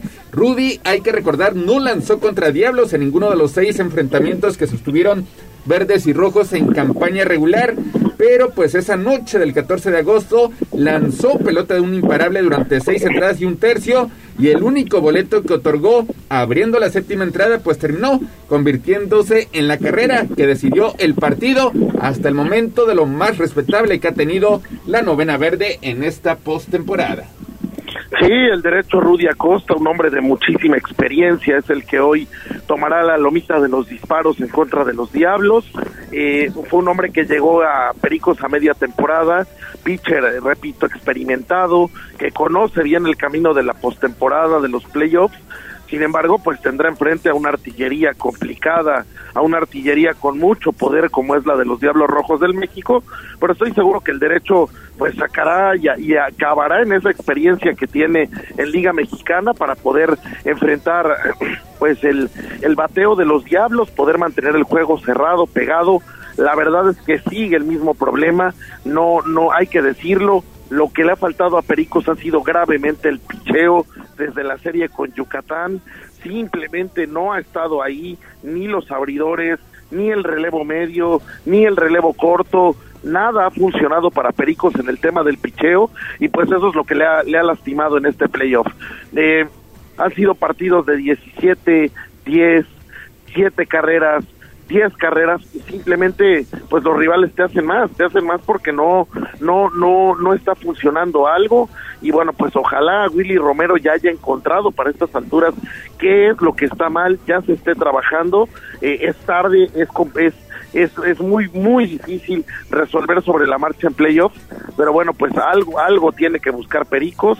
Yo también espero que el apoyo de la afición sea absoluto y total, que hoy haya un gran lleno en el Parque de Hermanos Cerdán, porque, pues bueno, que por la afición no quede este tema, que la afición haga su trabajo, que la afición empuje al equipo, que la afición eh, ponga un ambiente inmejorable y bueno, pues esperar esperar que las cosas se den de alguna manera, esperar que, Perico se levante de este 0-2, que, que aproveche la localía, que gane algunos partidos, forzar el regreso de la serie a la Ciudad de México y ver qué pasa. Y precisamente hablando del aficionado, ya tenemos una llamada. Buenos días, ¿con quién tenemos el gusto? Hola, Manuel. Hola Manuel, buenos días, listo para apoyar a Pericos. Este, deleítanos con una narración de una carrera de Pericos, precisamente. Sí, listo. Hoy, magnífico bateo de Pericos, despertó el bateo. Dani Ortiz dando un gran jonrón cuadrangular, nos pone cuatro carreras por cero arriba. Oye, me, gusta mucho esta relación de ideas que tienes, pero te falta meterle intensidad, métele intensidad a esa narración, hermano. Vamos. Hoy ganamos, hoy arrasamos, hoy regresa Pericos, Pericos regresa. Eso, muy bien. perfecto, perfecto. Y ojalá, ojalá lo haga de la mano de Dani Ortiz, quien pues solamente ha tenido un porcentaje de punto 200 este, cuando en campaña regular pues terminó por encima de mil en el último renglón, así que felicidades, pues ya tienes, ya tienes tu pase doble, sigan, sigan comunicándose para estar presentes en el Parque Hermano Cerdán, no nos cuelgues para que en un momento más tomemos tus datos. Y es que pues eh, Gallo sí necesita que Pericos despierte sobre todo a la ofensiva porque pues los principales motores en cuanto a generación de carreras, Alex Mejía solamente batea para punto 208 y el caso de Dani Ortiz que ha estado apagado en esta serie ante Diablos, también lo estuvo ante Yucatán, pues lo hace solamente para un raquítico punto 200. Sí, la verdad es que sí. La verdad la ofensiva de los Pericos de Puebla hoy por hoy sigue dormida y es importantísimo que despierten. Eh, me parece que tanto Peter O'Brien como eh, Danny Ortiz, evidentemente, eh, Toño Lamas, que ha dado un espectáculo, pues la verdad, de envidia a la ofensiva. El mismo Jorge Flores también lo ha hecho muy bien a la ofensiva y también a la defensiva. Por ahí me parece que los Pericos pues en cualquier momento pueden, eh, pues digamos, dar la campanada en cuanto a la ofensiva. Parece que son jugadores sólidos, jugadores con talento, pero la situación y lo más preocupante, insisto, es el picheo. Si hoy sale muy bien a la lomita eh, el sonorense, Rudy Acosta. Rudy Acosta, bueno, pues estaremos, digamos, hablando de, de, de, otro, de otro partido, pero si Rudy falla, ya lo veo bien difícil para Pericos. Sí, prácticamente levantarse, reponerse de un 3-0 es totalmente lapidario. Muy pocas novenas lo han hecho. La más reciente fue los Toros de Tijuana en la serie final de la temporada pasada ante los Leones de Yucatán. Una llamada más por parte del auditorio. Buenos días, ¿con quién tenemos el gusto? Hola, hola, buenos días. Bueno, pues no están. ¿Estás por ahí todavía, Mario? Acá estoy, aquí estoy, este gallo, aquí estoy neto y pues sí, eh, vaya, eh, pues, levantarse de un 3-0 lapidario es prácticamente imposible, más en la situación en la que se encuentra Pericos, que pues desde el playoff de Yucatán las cosas han sido complicadas. Creo que el día de hoy es el no hay mañana. Hoy Pericos tiene que levantarse con esa victoria sí o sí y pues tratarle de revivir y, devolver vida al equipo, devolverle vida a la serie, a la esperanza de estos playoffs. Pericos ha hecho una gran temporada también, eso es muy importante decirlo, nada que reclamar a los jugadores, al manager, eh, han dado buenas alegrías este año, sí hay, había mucha ilusión de llegar lejos en los playoffs, la hay todavía, pero bueno, pues así es el béisbol, a veces las cosas no se dan, no se dieron ante Yucatán en una serie que resultó ser eh, apasionante, que resultó estar llena de partidos cerrados, de partidos eh, muy interesantes. Y bueno, pues ahora esta serie ante un rival muy difícil, un rival muy bien armado, un rival que tiene picheo, que tiene bateo, que tiene muy buena defensa, que tiene jugadores de mucha experiencia y que bueno, pues eh, no te va a regalar nada. Sabíamos que el México iba a ser muy difícil, pero bueno, aquí cualquiera le gana a cualquiera y esperemos que hoy venga la reacción de Pericos. Y por el México estará saltando al cerrito el dominicano Henry Sosa, quien solamente trabajó tres entradas en el primero de la serie contra el Águila de Veracruz.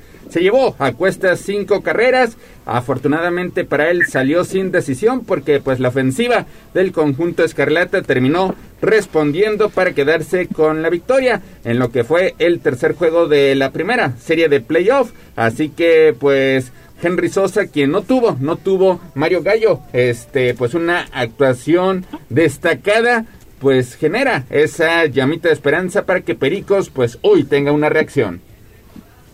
Sí, ojalá, ojalá eh, le encuentren el camino los lanzamientos del dominicano rápido. Pericos se vaya al frente, eh, me, tenga pues eh, a sus pitchers muy, muy eh, concentrados, que también el picheo de Pericos pues esté eh, con, con, ventaja de sus compañeros para, para hacer su trabajo correctamente y pues y, y repito también apoyar lo, lo, que representa el Parque Hermano Cerdán. Es uno de los estadios más eh, que más ruido hacen en el, en el país, eh, tenemos una de las mejores aficiones, entonces pues eso es algo que es muy importante y ojalá, ojalá estos factores se combinen para que hoy Pericos obtenga la primera victoria y de ahí pueda empezar a remar contracorriente para lograr algo en estos playoffs. Bueno, pues ojalá, ojalá y, y, y, todo marche bien para los eh, Pericos de Puebla. Y hoy también hay que mencionarlo, habrá sorpresas para los aficionados que lleguen al parque de béisbol. Recordemos que la directiva la verdad es que los ha consentido y también ha preparado pues una especie de convivencia concierto neto para todos los aficionados hoy, ¿no? Sí, parte parte de los festejos post compromiso que tendrá eh, la directiva de los Pericos de Puebla que pues no solamente no solamente piensa en la diversión en cuanto a las nueve entradas, sino también previo y post. Desde luego estará el equipo de animación de la Magnífica, eh, pues entregando, entregando algunos souvenirs. También pueden obtener distintos regalos, así que pendientes, pendientes de la camioneta por parte de la Magnífica que estará pues como una hora antes de que arranque el compromiso, entregando seguramente algunos souvenirs para poner pues ambiente, ambiente porque necesita el, eh, el equipo de Pericos ese respaldo por parte del aficionado, tal y como lo tuvo el conjunto del México el pasado fin de semana. Entonces, Mario Gallo, pronóstico para hoy. Perico se queda con la victoria, regresa en la serie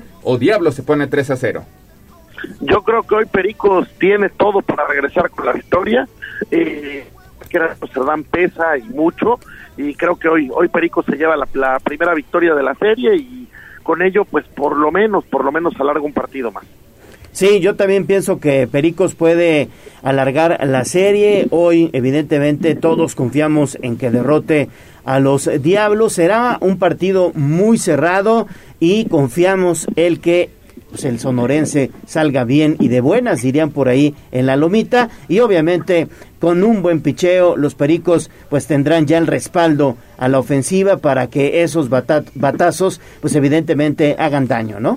Y sigan, sigan llamando al 2222 42 13 12, 2222 42 13 12 para ganarse su pase doble en este compromiso entre Pericos de Puebla y Diablos Rojos del México. Vámonos con los resultados de ayer en la zona norte, Monclova. Monclova vino de atrás y se adelanta en la serie. Derrota 11-7 a los Toros de Tijuana. Monclova que precisamente avanzó también como uno de los mejores perdedores, Mario. Ahora está en ventaja ante el superlíder. Dos juegos a uno, mientras que Tecolote se queda con un emocionante juego que se fue hasta las tres entradas, 4-2 ante Sultanas de Monterrey para poner la serie todavía en contra 2 a 1, pero pues ya le pegó a Sultanes en calidad de visitante. Sí, ayer un maratónico partido allá en el Parque de Béisbol Monterrey, donde finalmente eh, el equipo de los tecolotes logró eh, ganar pues, después de haber perdido los dos primeros en casa, unos fantasmas grises que andan jugando pelota de primer nivel, pero bueno, pues ayer eh, cavó profundo el equipo de los tecolotes, hay que decirlo, sobre todo el relevo, logró maniatar eh, dos veces en casa llena con un out a los, a los sultanes de Monterrey y con ello pues se llevan el primero de la serie de visita, eh, esa, esa serie que yo la veo larga, yo creo que se va a ir hasta siete partidos, muy buenos partidos, y los pueden ver en televisión, de verdad, de primer nivel lo que están haciendo Monterrey y, la, y Laredo, cerrada, cerrada, pero el, de ayer un juegazo, y bueno, pues del otro lado, eh, Acereros aprovecha la localía, gana, gana el segundo de la serie, se le va arriba a los toros de Tijuana, pero bueno, Tijuana seguramente no se va a dejar, hoy ve una victoria de Tijuana, creo que al final la, la, final va a ser Toros de Tijuana contra el que el que gane lo que va a ser un volado de serie porque vaya vaya que Monterrey se levantó muy bien ganando dos fuera de casa y ayer pues haciendo sufrir eh, al rival hasta el último momento. Tenemos tenemos una llamada más por parte del auditorio. Muy buenos días. Con quién tenemos el gusto Ahorita en un momento más ya establecemos comunicación. Buenos días, ¿con quién tenemos el gusto? Hola, buenos días. Adelante, ¿cómo le va? Bien, bien, bien, gracias. Buen día, ¿qué tal a todos? Bien, bien, bien, pues aquí esperando la llamada de ustedes, nuestros amigos radioescuchas, si nos pudiera, por favor, pues eh, narrar una carrera, un jonrón o un batazo de los Pericos de Puebla y de esa manera usted se estaría llevando sus pases dobles. Claro que sí. Adelante. Bueno, aquí tenemos bateando a Brian De Buen, que nos hace un Ronazo que lo manda hasta la nona y hacemos tres carreras pericos. Perfecto.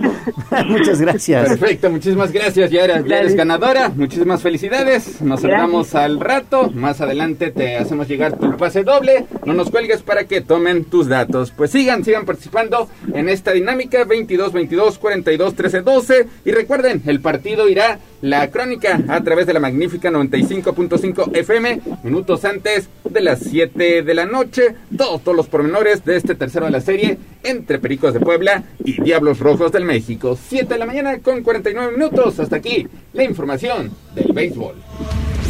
Liga MX. Vámonos con el fútbol mexicano porque después de la goleada de 7-0 que les infligió el América el pasado sábado, los fanáticos de Cruz Azul, eh, Mario Gallo, ayer increparon a jugadores del equipo en las afueras de las instalaciones de la Noria. Y es que la afición del conjunto cementero pues está bastante molesta después de la peor derrota en toda la historia del conjunto cruzazulino a manos del odiado rival. Por eso es que ayer se dieron cita con mantas y pues inclusive hasta un huevo le aventaron al vehículo de lujo de Uriel Antuna, recriminaron muchísimos jugadores como Vaca, como Jurado, que tuvieron que abandonar por la puerta de atrás custodiados, pero pues ambiente tenso que orilló también la salida, Mario por parte de la estratega Diego Aguirre. Sí, ayer lamentables las imágenes que se vieron desde la Ciudad de México. Digo, entiendo el enojo de la afición, es por supuestamente es respetable la molestia, el público es soberano, el jefe de Cruz tiene pero ese no es el camino, insultar, insultar a los jugadores, incluso a pues, Se está cortando la comunicación con Mario. Mario, se está cortando la comunicación, si te puedes mover a un lugar con mejor recepción. Está comentando Mario Neto que pues es lamentable que se observen ese tipo de imágenes en el fútbol mexicano. Sí, coincido con Mario, pero también la gente se cansa. Los aficionados se cansan y bueno, pues evidentemente reaccionan de esta manera porque seguramente son seguidores del Cruz Azul que cada ocho días o por lo menos cada quince días de locales, pues ahí están apoyando al equipo y si ellos ven que su equipo no responde, pues de esa manera pues se actúan, ¿no? Sí, protestar, bueno, exigir, Ahí te escuchas bien, adelante Mario. Pues sí, eh, de, acuerdo, de acuerdo del público, digo, se entiende perfectamente, repito, en todos los deportes el público es soberano, en el deporte profesional, pero pues no, no es la manera, no es la forma de expresar una molestia. Sí, efectivamente, eh, lo que pasó con Cruz Azul y lo que está pasando es terrible, de eh, que los jugadores parte de culpa la tienen, el técnico también, pero pues ahí en Cruz Azul lo que no se han volteado a ver o no pueden voltear a ver los aficionados son el tema de pantalón largo, que es donde está realmente lo que está afectando al equipo, estos eh, conflictos dentro de la cooperativa que ya están reflejándose en la cancha, esta eh, pues falta de atención al equipo que le ha puesto la gente de Cruz Azul en los últimos meses, donde pues lo está llevando eh, personas que no saben de fútbol o que no no les interesa lo suficiente y pues bueno, ahí está, ahí están los resultados, ahí está lo que ha sucedido, lamentable lo que se ve ayer, sí, pero también lamentable la situación de uno de los equipos grandes de la Liga MX. Tenemos, tenemos más llamadas por parte del auditorio. Muy buenos días. ¿Con quién tenemos el gusto?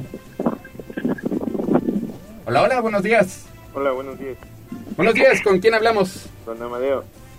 ¿De dónde nos escuchas? Aquí en Tehuacán. En Tehuacán. En Tehuacán, perfecto. Pues eh, listo, listo para eh, deleitarnos con tu crónica, con una narración de una jugada donde, pues anote, anote Pericos de Puebla.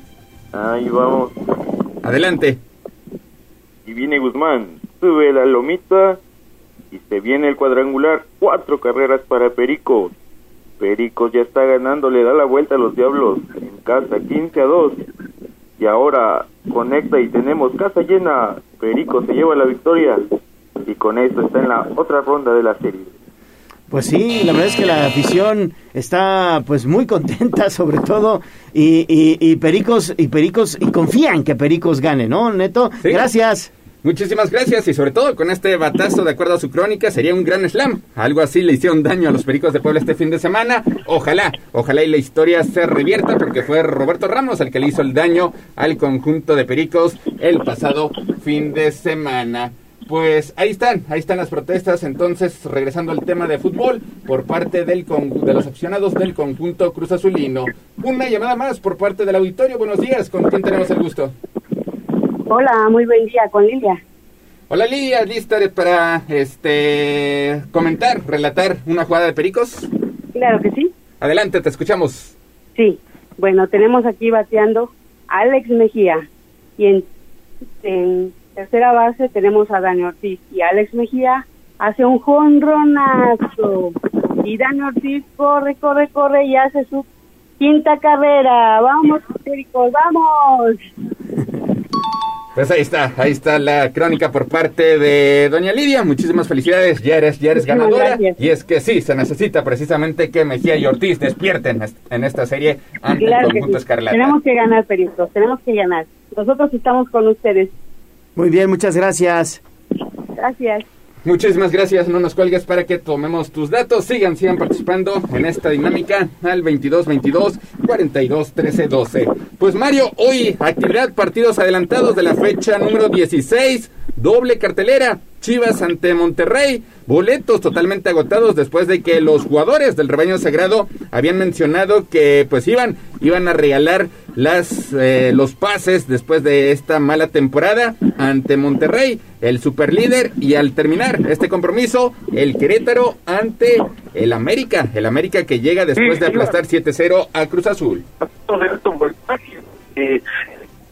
Regaló todo el estadio, ya se llenó, van a enfrentar a uno de los equipos de toda la Liga MX, a uno de los candidatos al título el día de hoy allá en Guadalajara, eh, un sinodal difícil para unas chivas que parece que quieren despertar. Hoy Chivas hará un partido de alto esfuerzo, los jugadores se ven motivados después de la última victoria del fin de semana, pero bueno, repito, tendrán enfrente Rey, a sus grandes individualidades, al talento del equipo regio y pues espero un partido interesante, un partido cerrado, un partido lleno de emociones. Yo creo que ese es el partido de hoy. Y bueno, por el otro lado ya puedo ver al gallo relamiéndose los bigotes con el América, que va a enfrentar al, al, al Querétaro, que ya pues prácticamente no tiene nada que hacer en este torneo, un equipo que todavía no conoce la victoria, que está metido en más problemas de los que se pueden platicar y bueno, pues hoy seguramente incluso el técnico eh, dará el descanso a algunos titulares en América, eh, hará algunas rotaciones, pero pues aún así, si ya se hartó de meterle siete goles al Cruz Azul, no imagino cuántos le va a meter hoy al Querétaro. Sí, sí, sí, yo también coincido contigo, Mario, Auditorio, Neto. Hoy el América indudablemente pues eh, traerá la, la derrota, se, se, alzará de nuevamente con el triunfo. Eh, está jugando muy bien el América, ha hecho un buen trabajo Fernando Ortiz y me parece contra un Querétaro que viene disminuido, sobre todo que no se ha hecho bien las cosas a partir del el problema extracancha que sucedió desde hace eh, el torneo pasado, desde marzo pasado, y bueno, pues evidentemente a partir de esa situación que sucedió con el Querétaro, no ha logrado también en lo futbolístico recuperarse, y bueno, pues si el América, pues nuevamente estaría ahí eh, con una victoria, ¿no? Sí, lamentablemente para la afición de Querétaro, pues será otra vez partido a puerta cerrada, cuando pues regularmente un Querétaro ante América pues aseguraba lleno, lleno en el estadio La Corregidora, así que la América pues tratará de aprovechar ventaja de esta condición precisamente por el castigo que le impusieron al conjunto de los Gallos Blancos. Llamada por parte del auditorio, buenos días, ¿con quién tenemos el gusto? Buenos días, con Luis Eduardo Juárez. Luis Eduardo, ¿listo para tu crónica? Sí, listo. Adelante, te escuchamos. Bueno, estamos aquí en la novena entrada con un marcador de 2 por 1 favor Diablos. En la primera se encuentra, tenemos un corredor en la primera y se viene Daniel, Dani Ortiz. Tenemos eh, dos outs y viene Dani Ortiz al bateo. El primer lanzamiento se nos va, por favor. estuvimos cerquita, cerquita de Dani que nos pusiera y que nos remontara el marcador. Segundo lanzamiento, strike, no puede ser, no puede ser, estamos a un strike de que Diablo se lleve la serie 3 a 0 o de que Pericos pueda eh, resurgir en la serie. Último lanzamiento, venga Dani, venga Dani. Jonro, Jonro de Perico, Perico le da la vuelta al marcador 3 a 2 y con esto los Pericos acaban de dejar aquí una victoria y la locura en el nido verde es, es increíble. Pericos gana 3 a 2. Seguimos vivos en la serie. Pues muchísimas gracias, prácticamente narrando, narrando toda la definición. Un juego bastante dramático, estaba contra la pared Dani Ortiz y pues termina definiendo. Ojalá, ojalá y sea un augurio de lo que pase esta noche a partir de las 19 horas. Repetimos, tercero de la serie a través de la magnífica 95.5 FM con la crónica que ya conocen de todo el equipo de parte de Pericos de Puebla, Miguel Ángel Vir y compañía Gallo. Pues sí, la verdad, ¿qué te pareció esta narración, mi estimado Mario? No, buenísimo, contraten al chavo, este, este, este sí, este sí, este sí tiene alma de golero. Así es. Bueno, y, y, sobre todo esperemos que estas narraciones se hagan realidad hoy en la noche, ojalá. ¿no? Ojalá, ojalá, ojalá y sea un augurio de lo que pase esta noche. Repetimos, minutos antes de las 19 horas. Mario, a través de la magnífica 95.5 FM, pero lo mejor, asistir al Parque Hermano Cerdán y llevarse, con, ya sea con su teléfono, o sea, en tu propio teléfono puedes escuchar la crónica. Llévense su radio al Parque de los Hermanos Cerdán, lleven a la familia, hay que llenar el estadio el día de hoy, el apoyo de la afición, repito, en el béisbol, sobre todo más que ningún otro deporte, eh, es fundamental, empuja al equipo, eh, eh, intimida al rival, distrae al rival, entonces pues hoy la gente que no sea, que no sea por la afición, que la afición haga su parte y pues ojalá, ojalá hoy Perico se pueda levantar con una victoria y pueda forzar el regreso de la serie en algún momento a la Ciudad de México. Pues estaremos al pendiente minuto a minuto también de este compromiso con todos los videos a través de nuestra cuenta de Twitter, arroba Tribuna Deportes, para estar al pendiente de lo que suceda con Pericos de Puebla. 8 de la mañana con un minuto, Mario Gallo, hasta aquí llegamos con la información deportiva. Gracias Gallo, que tengan muy buen día, gracias al auditorio, nos estamos hablando mañana. Gracias, mi estimado Neto. Gracias también a los amigos del auditorio que estuvieron pues muy animados con estas narraciones. Y pues nada más eh, hacer la invitación para hoy a las 7 de la noche por la magnífica, por acá, por la patrona de la radio, estarán ustedes escuchando la narración del el tercer juego de la serie contra Diablos. Tercero de la serie, Pericos de Puebla ante Diablos Rojos del México. Y mañana, mañana también el cuarto de la serie, tendremos también boletos para que estén al pendientes de la sección deportiva, precisamente en Tribuna Matutina. Pausa y volvemos. Gracias.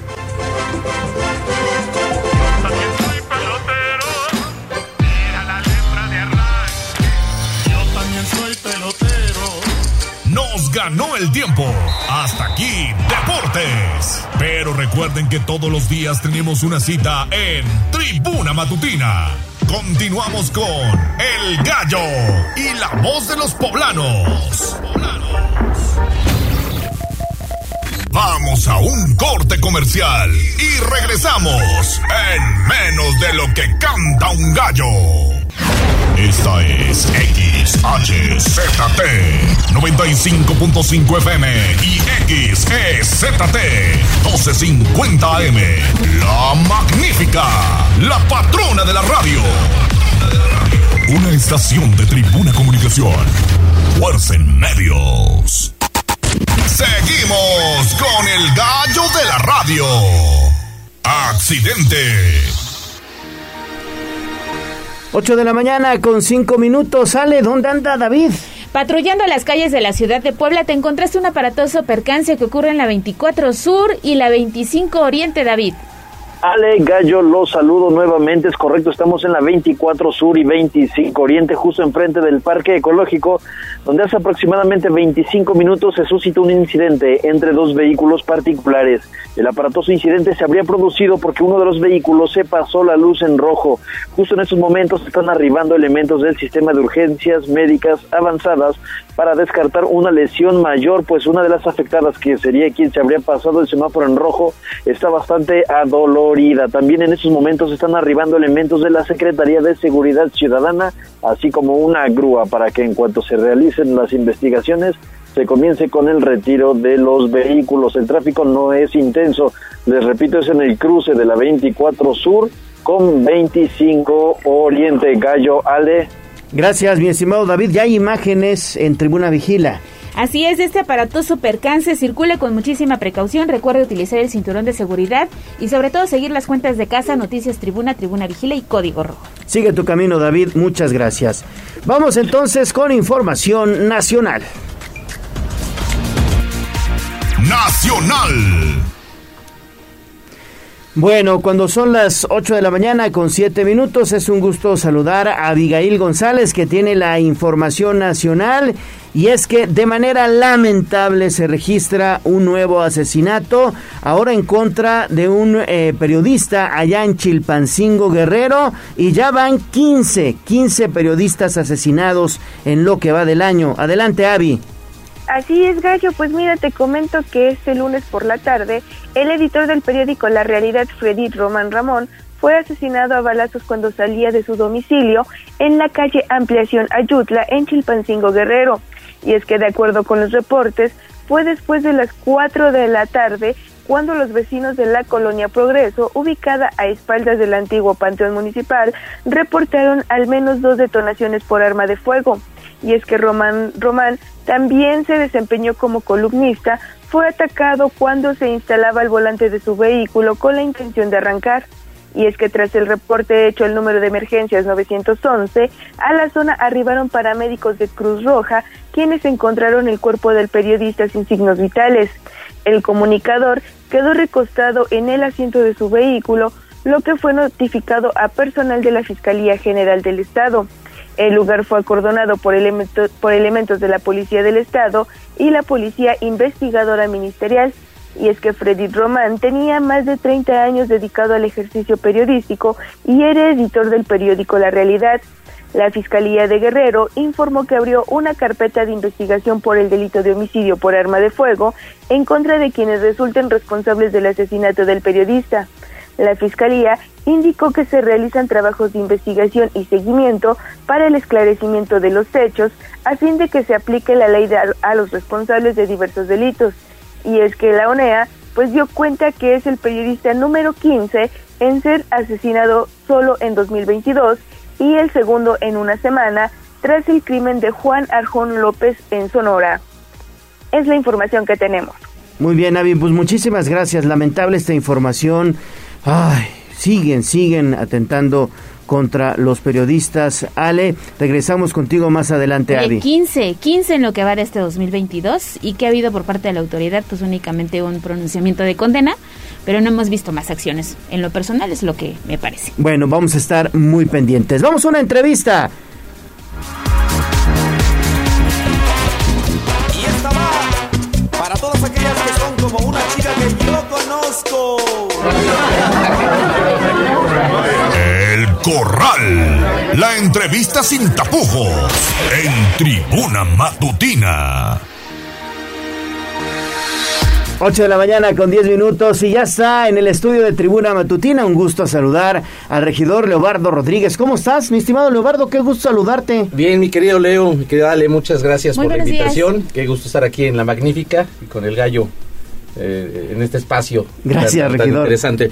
Pues a sus órdenes. Oye, pues eh, platicar en torno a esta política de movilidad que se está, digamos, implementando desde el Ayuntamiento de Puebla, sobre todo porque hemos eh, sido testigos, y así lo hemos informado aquí en este espacio, de el notable incremento de accidentes viales en esta ciudad, vinculados con conductores particulares, luego también conductores del transporte público, por otro lado, motociclistas, y la verdad es que por todos lados se están registrando estos accidentes. Sí, el ¿no? día de ayer, este hecho que se presentó en la 16 de septiembre y Avenida Las Torres, otra vez una unidad del transporte. Y público. una señora de la tercera edad que Sí. pierde la vida.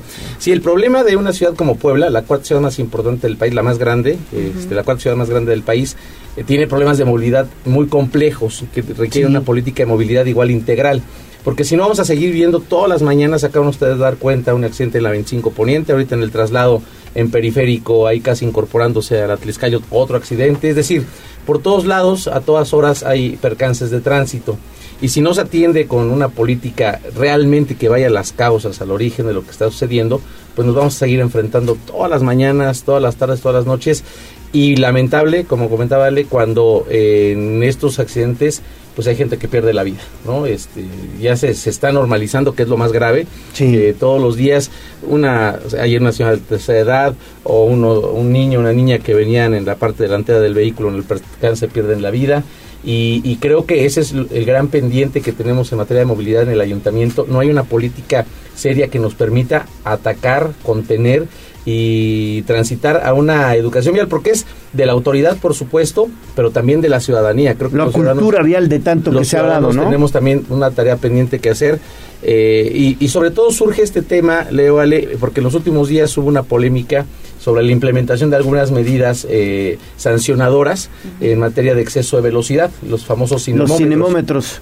Que afortunadamente se, se canceló y digo afortunadamente no porque estemos en contra de que se sancionen los excesos de velocidad, por supuesto que hay que sancionarlos, pero tienen que ser con medidas bien diseñadas, bien diagnosticadas y desafortunadamente en este momento en el ayuntamiento no tenemos claridad de cuáles son las causas eh, mayores de los accidentes, si es porque se eh, pasaron el semáforo, si es porque efectivamente había exceso de velocidad o porque estaban manejando con Distractores. el celular o bajo los influjos del alcohol.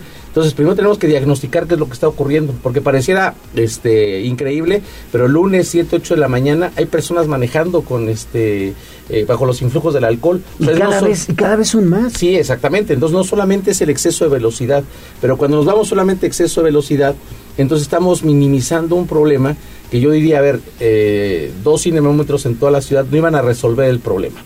Lo que sí vamos a generar son políticas de recaudación insisto, tal vez para los gobiernos municipales es, es una buena medida para tener más recursos, es, sancionando a los, a, los, a los ciudadanos, pero no estamos eh, atacando el, el, problema central, que es el que nos interesa a todas y a todos, que al final de cuentas una multa más o diez multas más o cien multas más no salvan una vida. Y el problema central, Leobardo, es de educación y de cultura, ¿no? De educación y de cultura, por supuesto, porque al final los diagnóstico. Que exactamente, los que infringimos somos los ciudadanos automovilistas, pero la autoridad tiene que diagnosticar para entonces eh, tener medidas mucho más efectivas que nos obliguen a los ciudadanos. Desafortunadamente pareciera increíble que, sigamos hablando después de tanto tiempo de obligar al ciudadano a cumplir con el reglamento de tránsito, pero tiene que ser.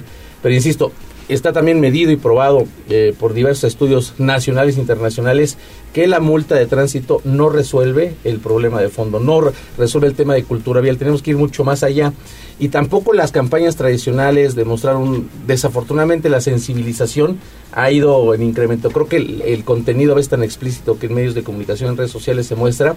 Ya el ver un coche chocado, ¿no? Que nos muestren ahí, que nos pongan el coche en chatarra, ya tampoco está sensibilizando. ya nada más dices, oye, qué golpe, ¿no? Sí, oye, estuvo fuerte, ¿no? Estuvo fuerte. sí, ya lo normaliza, sale. Entonces, está tan normalizado todo que entonces ahí es donde se tiene que, que entrar eh, los activistas, los especialistas en temas de movilidad, los gobiernos, los ciudadanos, cómo nos metemos a, atender el tema. Porque, a ver, hace 15 días un accidente terrible ahí en, en, la, en la casi la 11 Sur, ¿no? Este, 11 Sur y las Torres. Eh, 11 Sur y las Torres, pero no uno que venía este, la ¿Es el de la 23? exactamente, que venía bajando, que se, que se, vuela, que, no, el que se vuela, el que se ah, vuela. El, claro, ah, el de Mayorazgo. El Mayorazgo, exactamente. de Virgo. Que se, exactamente. El, gran marquís que se mete casi a fraccionamiento. El, el, tope. ¿Se metió? Que, es un tope que no se ve. O sea, si hay una señalética de curva peligrosa, pero no tendría que ser peligrosa porque es una vialidad de...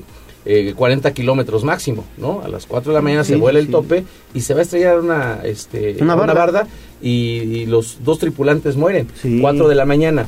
Entonces, ¿eso cómo lo vas conteniendo? ¿no? O sea, ¿cómo vas, este, pero seguramente ese vehículo venía pasándose semáforos de, calles atrás. Entonces va ligado otro tema de que en la ciudad no tenemos cámaras de vigilancia, no tenemos sensores de velocidad eh, permanentes que nos permitan eh, alertar que hay vehículos que se están pasando los semáforos, que viene exceso de velocidad, y entonces alerta a la policía de tránsito y la policía de tránsito puede accionar previo a que suceda la tragedia. Y sabes qué lo decíamos con, con Ale, Ale viene para acá de casa eh, muy temprano y me dice, siempre me encuentro un cuate que se va pasando todos los semáforos. O sea, lo identificas, ¿no? Sobre todo en horas muy tempranitas. La Exactamente. Mañana, Yo cuando, cuando regaño a mi familia digo, nunca falta Leobardo que ya va tarde. no, no, no, lo digo de broma, pero es muy lamentable, es realmente muy, muy eh, grave porque por más que tú creas que vienes tarde a las 7 de la mañana, que vas a dejar a los niños a la escuela, que por alguna razón saliste tarde de tu casa, por más que creas que estás alerta para pasarte el rojo, nunca este, se pierde el riesgo de que hay un vehículo que no observas, Sí, no. terminas eh, generando una colisión. Yo por eso siempre digo, cuando venimos corriendo y que todo el mundo se viene metiendo, es, a ver, te vienes metiendo con el riesgo de chocar y entonces te vas a retrasar no dos minutos, no cinco minutos, te vas a retrasar una hora, dos horas en lo que llegue el seguro. Exactamente. Mejor vámonos Y ya perdiste calma. el día. Y ya- exactamente, entonces ya ni si llegaste a tiempo a donde ibas, ya generaste un problema para alguien más, pero además este estás perdiendo dinero, tiempo en el mejor de los casos, pero en el peor de ellos este incluso la vida. Entonces, Ustedes como regidores, ¿qué están haciendo? Mira, para- nosotros lo que hemos, el, el llamamiento que hemos hecho, porque ha sido un debate desde el- los primeros días de la actual administración, es que la política de movilidad en toda la ciudad no se reduzca a este tema de este sancionador, sino que qué vamos a hacer. Justamente eh, hasta la fecha no se ha presentado un proyecto. En el próximo cabildo, que es el próximo miércoles, vamos a hacer un exhorto para que se presente una política de movilidad municipal que incluya Ah. todos los brazos, todas las, la- la- las herramientas y bueno, insisto, todas las causas que, que generan accidentes de tránsito. Es, es, eh, vuelvo a, hace un momento al comentario hace un momento, es muy lamentable que minimicemos el, accidente de tránsito solamente al exceso de velocidad o solamente a que nos pasamos el semáforo. Por supuesto que son variables muy comunes, muy regulares, pero tiene que ver con el transporte público que todo el día está echando carreritas, ¿no? Que todo el día se viene metiendo por todos lados, que baja pasaje a mitad de la calle, tiene que ver, insisto, con gente a las 7, 8 de la mañana entre semana que maneja bajo los influjos del alcohol, con gente que sale tarde y se pasa los semáforos, con gente que efectivamente maneja exceso de velocidad. Pero ¿cómo vamos a hacer que todo esto tenga una contención de la autoridad? Es un tema complicado, es un tema eh, que, que requiere mucho trabajo, pero bueno, pues es lo que vamos a empujar en la próxima sesión de Cabildo, que es el miércoles, un exhorto para, para que evitemos de alguna forma o sigamos, eh, o empecemos a contener, porque ya es muy común, muy regular. Ahorita acabamos de hablar de dos o tres casos, Sí. tan solo de los que nos enteramos, porque seguramente Sí, sí, en toda la ciudad hay percances viales y es este es muy urgente que empecemos a atenderlo eh, en todos los niveles y a todos los actores lo que nos corresponda hacer. Oye, Leobardo, un tema complejo sí, porque entonces vemos automovilistas que no respetan la ciclovía en la 25 y en la 4, ¿no? Eh, después de que se anunció este programa de cinemómetros que iba a arrancar el lunes, Sí. mucha gente empezó a circular en circuito Juan Pablo II a 40, 50 kilómetros. Porque entonces sí tenían miedo, bueno, quiero entender que es como, ay, no, prefiero mejor ir a la velocidad Claro. que pagar la multa. Exactamente. ¿Qué pasa con las con este tipo de multas? Que son lo que los, los, los economistas llaman son multas regresivas, que afectan a la, a la base, a los, a los de menos ingresos. Porque al final quien tiene para manejar un vehículo vale. de un Porsche, un Mercedes, digo, Y sí, vemos los arrancones caros, en la los caros, ¿no? Los vehículos caros. Lo vimos, lo vemos en periférico. O agarran- en la vía Tliscayo. Sí, exactamente. En la vía Tliscayo les, les vale gorro y ahí vienen metiéndose. Porque al final les imponen una multa de 1.200 pesos o de 2.000 pesos, que en el caso de los otros. Si tiene un vehículo de esas características que corren esa velocidad, lo van a seguir pagando y no les importa. Pero el problema de la gente que vive al día, que gana 7 mil pesos mensuales, 8 mil pesos mensuales, por una multa de 8 mil, de 2 mil, perdón, 2 mil pesos, por supuesto que genera este complicaciones en la economía familiar. Y no estamos resolviendo el problema de fondo porque vamos a tener los vehículos eh, deportivos que se vienen metiendo y los hemos visto como a mediodía se vienen metiendo entre los vehículos y siguen generando este percances de tránsito. Eso no va a resolver el problema. Entonces, por supuesto que sí generas terror y pánico en una parte de la población, pero realmente la población en la cual se está generando este tipo de irresponsabilidades viales que tienen para pagar las multas, lo van a seguir haciendo, no es el- el- la solución. Por eso nosotros decíamos, está bien que se apliquen los cinemómetros, pero bien diseñados, porque lo que se estaba generando en este tema era los cinemómetros escondidos, porque así lo plantearon, ¿no? Aleatoriamente escondidos, que van a medir el exceso de velocidad y a dos calles, una calle, dos calles, la policía o la, eh, la patrulla para sancionarte. Entonces, ¿qué sucede? Que es otro es, es un círculo vicioso porque nos enfrentamos a otros problemas. El automovilista no va a tener certeza que efectivamente el cine- cinemómetro midió el exceso de velocidad y el policía eh, se enfrenta a una zona gris que permite prácticas de corrupción, de extorsión y de abuso de la Ya vienen otras broncas, ¿no? Que ayer en redes sociales circuló un video que a mí como me, me, me, me, me- entristece porque estamos llegando a, una- a un momento en el cual para, para muchos ciudadanos es más grande la frustración por el exceso de multas que, que tienen este, viales, que es más grande la frustración que el temor a la autoridad. ¿no? Ayer alguien que confronta al policía, se agarran a golpe, Sí, vi, la placa, o sea, es un video que circuló ahí en redes Sí. sociales. Es decir, hay muchas cosas que atender y que, insisto, podrán decir, es que estamos obligando, estamos sancionando para que se cumpla el reglamento de tránsito. El resultado no nos indica eso, porque no se está reduciendo el número de accidentes y, el argumento que nosotros hemos sostenido es, como está mal diseñada la medida, entonces lo que estamos generando es que los que pueden seguir pagando la multa, lo van a seguir pagando. ¿eh? Ese es el problema de las sanciones, que sí inhiben la, conducta en una parte de la población, pero en la parte la que realmente genera los, los, conflictos y los accidentes, tiene para seguir pagando. entonces, gorro. Sí, entonces, vuelvo a decir, no estamos en contra de la sanción, pero veamos cómo funciona mejor. ¿No? Mejor sancionemos a todos, ¿no? Pero con multas mucho más accesibles, no de dos mil pesos, sino de 300, de 500. Bueno, si te cometes tres este, infracciones de 400 pesos, por poner un ejemplo, pues seguramente ya ahí sí hay una conducta que nos va a revelar la forma de manejar, ¿no? Pero si a la primera, si va a ser una zona de 30, yo decía, a ver, manejemos a 30 kilómetros por hora en el centro histórico. Es muy complicado, no es imposible, pero es muy complicado si por ahí te pasas 35 kilómetros, pues ya este, brincaste el límite de velocidad a 40 kilómetros. Y a veces como automovilista ni siquiera te das cuenta de la, de la diferencia. Pero bueno, vas a 40 kilómetros, ya existe velocidad, multa. Insisto, y a veces los que realmente infringen de manera reiterada la norma vial, ni siquiera este, son sancionados. Se les van, tienen mañas, no aprenden a violar el reglamento de tránsito y el ciudadano común y corriente como nosotros, que nos enfrentamos todos los días a las vicisitudes viales, pues tenemos más riesgo de seguir este, siendo objetos de la sanción. Muy bien, pues regidor Leobardo Rodríguez es un tema que seguirá dando mucho de qué hablar y nosotros estamos muy pendientes también del exhorto que presenten en el Cabildo. ¿eh? No, al contrario, muchas gracias, muchas gracias. por el espacio y estemos en comunicación para seguir informando a la ciudadanía. Muchas gracias. Es tu casa, buen día. Muchas gracias. Pausa, regresamos.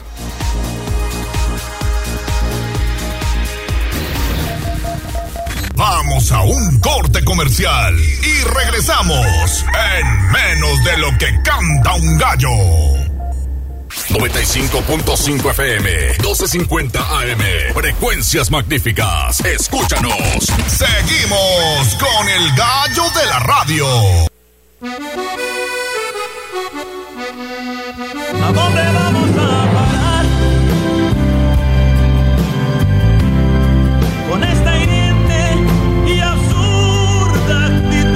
Seamos mejores ciudadanos. Paren bien la oreja y reflexionen. Es la colaboración de Abigail Baez. Bueno, 8 de la mañana con 25 minutos. Ale Bautista y ya está aquí en el estudio Abigail Baez con temas siempre bien interesantes. Y también, pues, un saludo a todos nuestros radioescuchas, especialmente al doctor Carlos Moctezuma, que nos está escuchando con mucho gusto, doctor. Un fuerte abrazo. Así es. Y nos arrancamos con Avi Vamos a escuchar la. Ah, no, ya escuchamos la cortinilla. Porque hoy vamos a tratar un tema que sucedió en Puebla y en específico en el municipio de Tehuacán, Correcto. El caso de Alejandra que muchos eh, todavía no quieren catalogarlo como feminicidio, ¿no? Lo están tachando como un suicidio el que ocurrió hace algunos días en esta zona.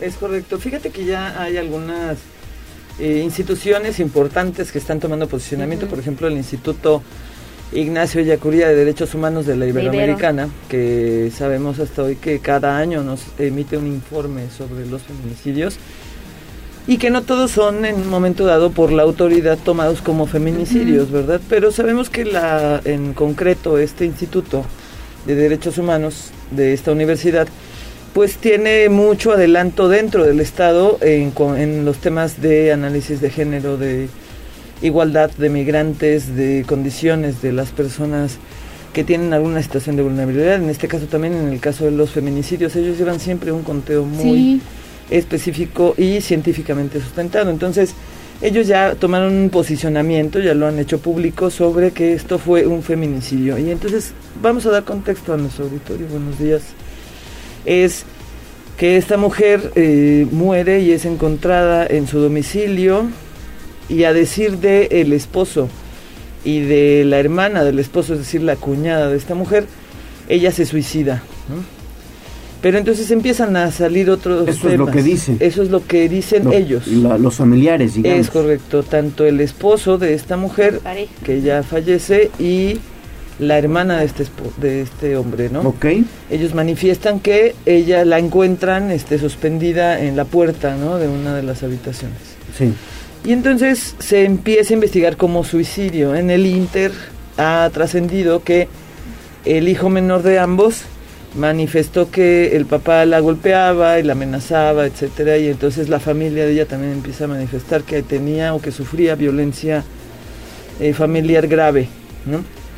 Y entonces, eh, algo que sí me gustaría mucho enfatizar en este punto es que podríamos estar pensando, ¿no? Que, bueno, si el niño no hubiera dicho, entonces ya queda como, como suicidio. Y no es así. Así se ve desde los medios de comunicación, porque obviamente los medios de comunicación van teniendo la información a cuentagotas, ¿no? No hay todavía Lo poco que te proporciona la autoridad. Eh, ajá, no hay todavía un posicionamiento oficial, no se ha dicho cómo se va a tratar este, este caso. Y entonces así es como lo vamos manifestando para que la opinión pública pueda ir también formándose la idea de este, de este evento, ¿no? Sí. Sin embargo, no es el dicho de un niño el que pone a las autoridades en alerta necesariamente. Hay herramientas científicas para determinar esto. ¿Y por qué me gusta enfatizarlo, Ale? Porque obviamente nuestro espacio es un espacio en donde seamos más ciudadanos, más involucrados, ¿no?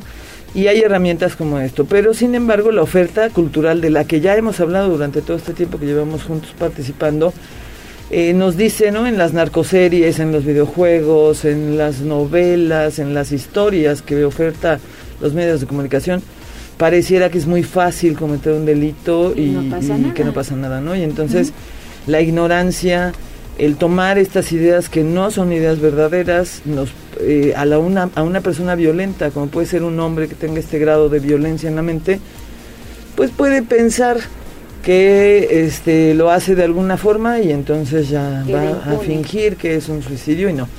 No se necesita el dicho de los familiares o de un niño para que esto se ponga en contexto hay herramientas científicas y una de ellas se llama autopsia psicológica. Es una herramienta que es ya estandarizada, validada, es internacional, en donde precisamente se analizan estas cosas, ¿no? Si hay un suicidio, pero hay una duda y se le denomina entonces muerte dudosa, se aplica esta herramienta científica forense y se determina si la persona se suicidó o no. Obviamente intervienen criminalistas, psicólogos forenses, criminólogos en el análisis. Todo el equipo multidisciplinario. Así es, a través de esta herramienta que se llama autopsia psicológica, porque entonces deberá existir una serie de em, rasgos y de historia y de contexto para determinar si fue o no fue. Ya tuvimos un caso en, en Puebla muy famoso hace algunos años eh, el de Digna Ochoa, recuerdan ustedes, una defensora de derechos humanos en Cuetzalan que se determina que se suicida. Hace como 10 años, más o menos. 2008 me parece.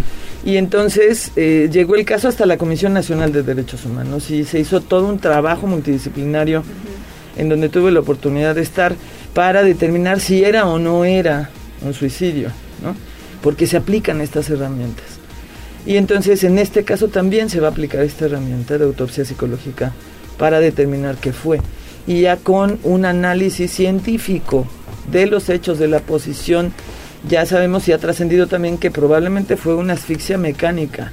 Mm. Es decir, alguien más con un, o con, un con un objeto provoca la muerte de esta persona. Y los rasgos de las lesiones en cuello, de la suspensión del cuerpo, cómo lo descendieron, todas estas huellas quedan marcadas en el instante de que la persona pierde la vida.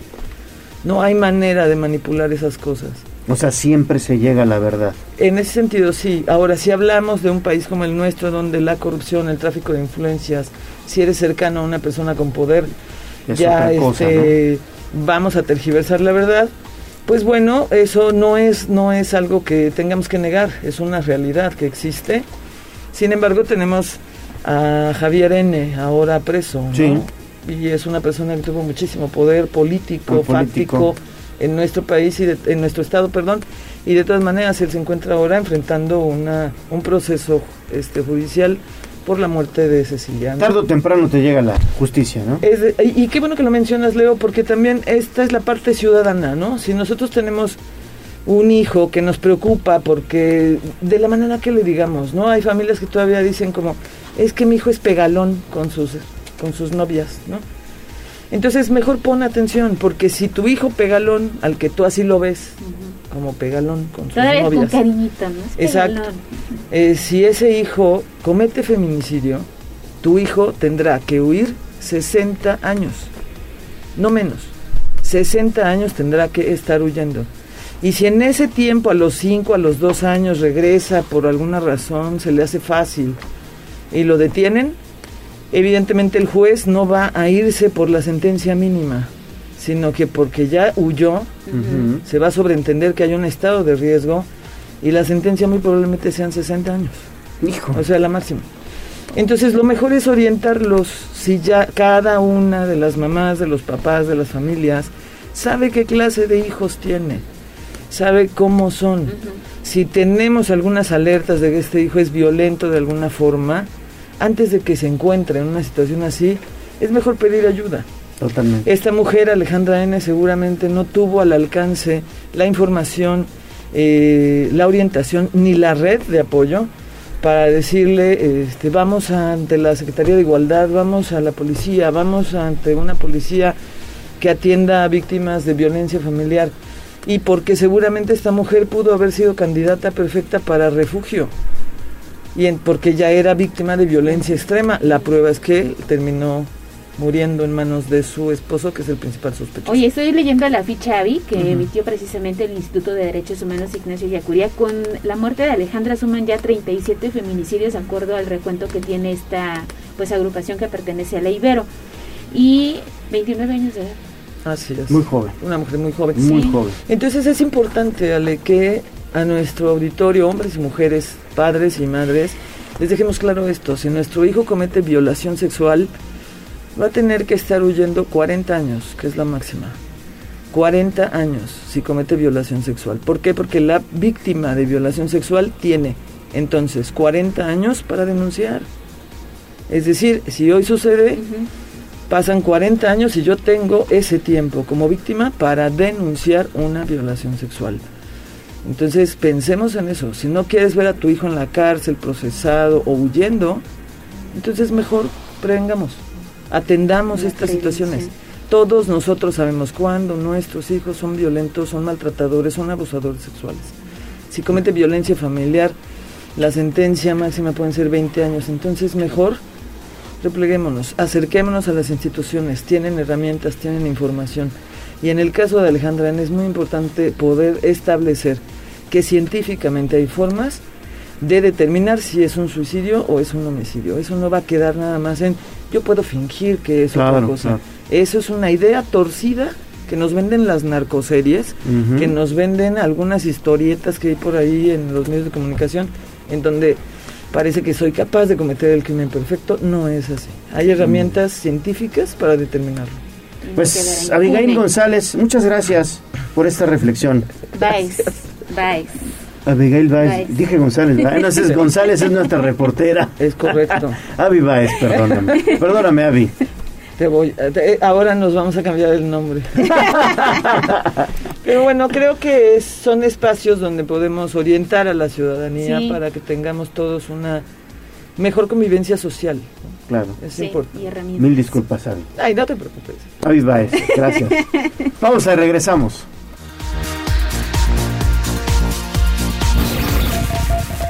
Vamos a un corte comercial y regresamos en menos de lo que canta un gallo. 95.5 FM, 12.50 AM, frecuencias magníficas. Escúchanos. Seguimos con el gallo de la radio.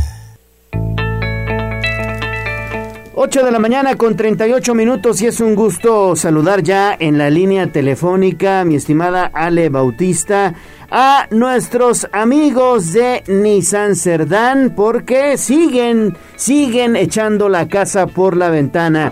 ¿No es así, Toño Lara? ¿Cómo estás? Es un gusto saludarte, buen día. Hola, ¿qué tal, Leonardo? Muy buenos días a ti, a Ale y a todo el equipo, a todo el auditorio, en verdad. Muy agradecidos, Ale, por todo, toda esta colaboración que ha sido para nosotros un éxito. Bueno, pues Toño Lara es gerente de marketing de Nissan Cerdán y hoy con una buena noticia, Toño, porque están extendiendo prácticamente hasta fin de mes la venta especial. Así es, pues mira, hoy día martes, la verdad estamos muy contentos, muy sonrientes, vamos pues listos para poder atender a todas las personas el día de hoy. Justo a las 9 de la mañana nos están dando pues la noticia por parte de Planta que se extienden las promociones de la gran feria y del evento que tenemos. Ya se siente que ya está por, por llegar el fin de mes y la verdad, los bonos que tenemos para los autos seminuevos, el 0% de comisión por apertura para los, los vehículos 2023, es lo que puede encontrar la gente y se va a extender hasta el final de este mes de agosto. Oye, pues suena bastante interesante, pero platícanos más para animar a los amigos que están pendientes de la magnífica. Sí, mira, es, es, muy sencillo, todas las personas se pueden acercar a Boulevard Hermano Cerdán, número 233, justo enfrente de Galería Cerdán, o también en nuestro showroom premier que tenemos aquí muy cerca de ustedes, aquí en La Paz, en Teciutlán Sur, número 42, justo ahí donde están los bancos, en la entrada de la recta. Pueden venir con su credencial de lector y con eso podemos hacer una precalificación. Fíjate que ahorita nuestros eh, asesores o las personas también que están de la financiera, los analistas financieros, están siendo muy flexibles para poder pues que dar la autorización para que sean sujetos a crédito. Eh, tenemos la posibilidad de poderles dar una muy buena opción en cuanto a los enganches desde el 20%. Tenemos autos compactos, subcompactos, camionetas, camionetas de trabajo. Hoy en día esa es la importancia que tiene Nissan, que el abanico de opciones que tiene dentro de la gama de los vehículos es tan amplio que lo único que necesitan es visitarnos y poder ver la existencia de los vehículos y dejar su apartado. Pues Oye, pues muy bien, Toño. La verdad, y la verdad es que muchas personas, hay que decirlo, Toño, se han acercado a Nissan Cerdán por todas este abanico de posibilidades que ustedes les ofrecen, ¿no? Sí, así es, lo que intentamos es brindarles un servicio integral, inclusive ya sabemos que pues varias personas ya a lo largo de tanto tiempo, 70 años ya aquí en la ciudad eh, de Puebla y también en México, en el país, nos respaldan como marca, eh, si tienen ya y manejan un Nissan en la calle, todos nuestros amigos del servicio público, a toda la gente que en realidad tiene su vehículo, puede traer su auto también a servicio, tenemos una muy buena opción, se puede agendar la cita y se entrega más o menos en dos, dos horas y media ya pueden tener su auto. Pues ahí está la invitación. ¿De qué horario, qué horario están abiertos? Digo, para que la gente también lo tome en cuenta y vaya pues planeando el día. A lo mejor acuden hoy, hacen, eh, ven la gama de posibilidades que hay, piden, hay un diagnóstico ¿Alguna y regresan el día de mañana. Sí, exactamente. Exactamente, Ale, así es lo que lo que nosotros intentamos es que la gente pueda pues tener todas las opciones, tanto visitarnos desde las nueve de la mañana hasta las siete y media de la noche en ambos puntos de venta, tanto en, en frente de Galería Cerdán, en Nissan Cerdán, también como en el showroom Premier en La Paz, o pueden visitar nuestra página de internet www.nissancerdán.com.mx o también pues contactarnos al 22 22 73 60 00. Ahí son las opciones que pueden tener tanto digital como física y también pues la, la intención es que lleven su auto a servicio también y en lo que esperan pueden buscar una cotización tanto de un nuevo como de un seminuevo, ya que esa es la, la, la intención total de todo el evento, que nos dejen consentirlos, que asistan a a partir de hoy, hoy martes, y tienen hasta el día, el último día del mes de agosto para aprovechar estos bonos en seminuevos también desde cinco mil hasta siete mil pesos. Y lo más importante, este Ale, y es la toma de los vehículos, la compra de los autos. Si tú tienes un auto, nosotros ahorita te estamos dando un bono adicional de cinco mil pesos a la compra de tu vehículo. Oye, pues muy bien, muy bien. Cinco mil pesos, dicen por ahí popularmente, pues ya te hacen el paro, ¿no? Claro que sí, pues imagínate cinco mil pesos ahorita, pues te pueden servir para otras cuestiones y lo mejor es que ahorita Nissan Cerdán es la agencia que mejor paga y pues los invitamos a que nos visiten el día de hoy martes, estamos muy contentos, el día está muy bonito y pues todos tenemos la actitud para poder comprar y estrenar un vehículo con Nissan Cerdán. Perfecto, Toño Lara, gerente de marketing de Nissan Cerdán. Pues muchas gracias por siempre estar en contacto con el auditorio de Tribuna Matutina, Toño. Claro que sí, gracias a ti, gracias a Ale y gracias a todos. Estamos para servirles ahí en Boulevard Hermano Cerdán. Que tengas buen día. Nosotros, mientras tanto, vamos a pausa y volvemos a la recta final de Tribuna Matutina.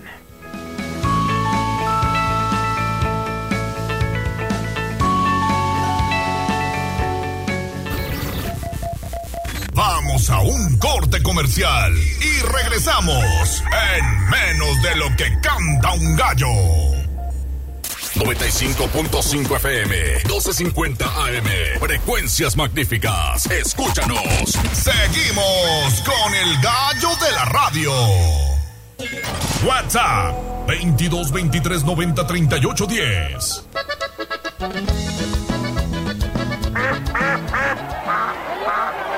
Se decreta un receso hasta que se restablezca el orden. No te hagas pato. Vamos con información de la política.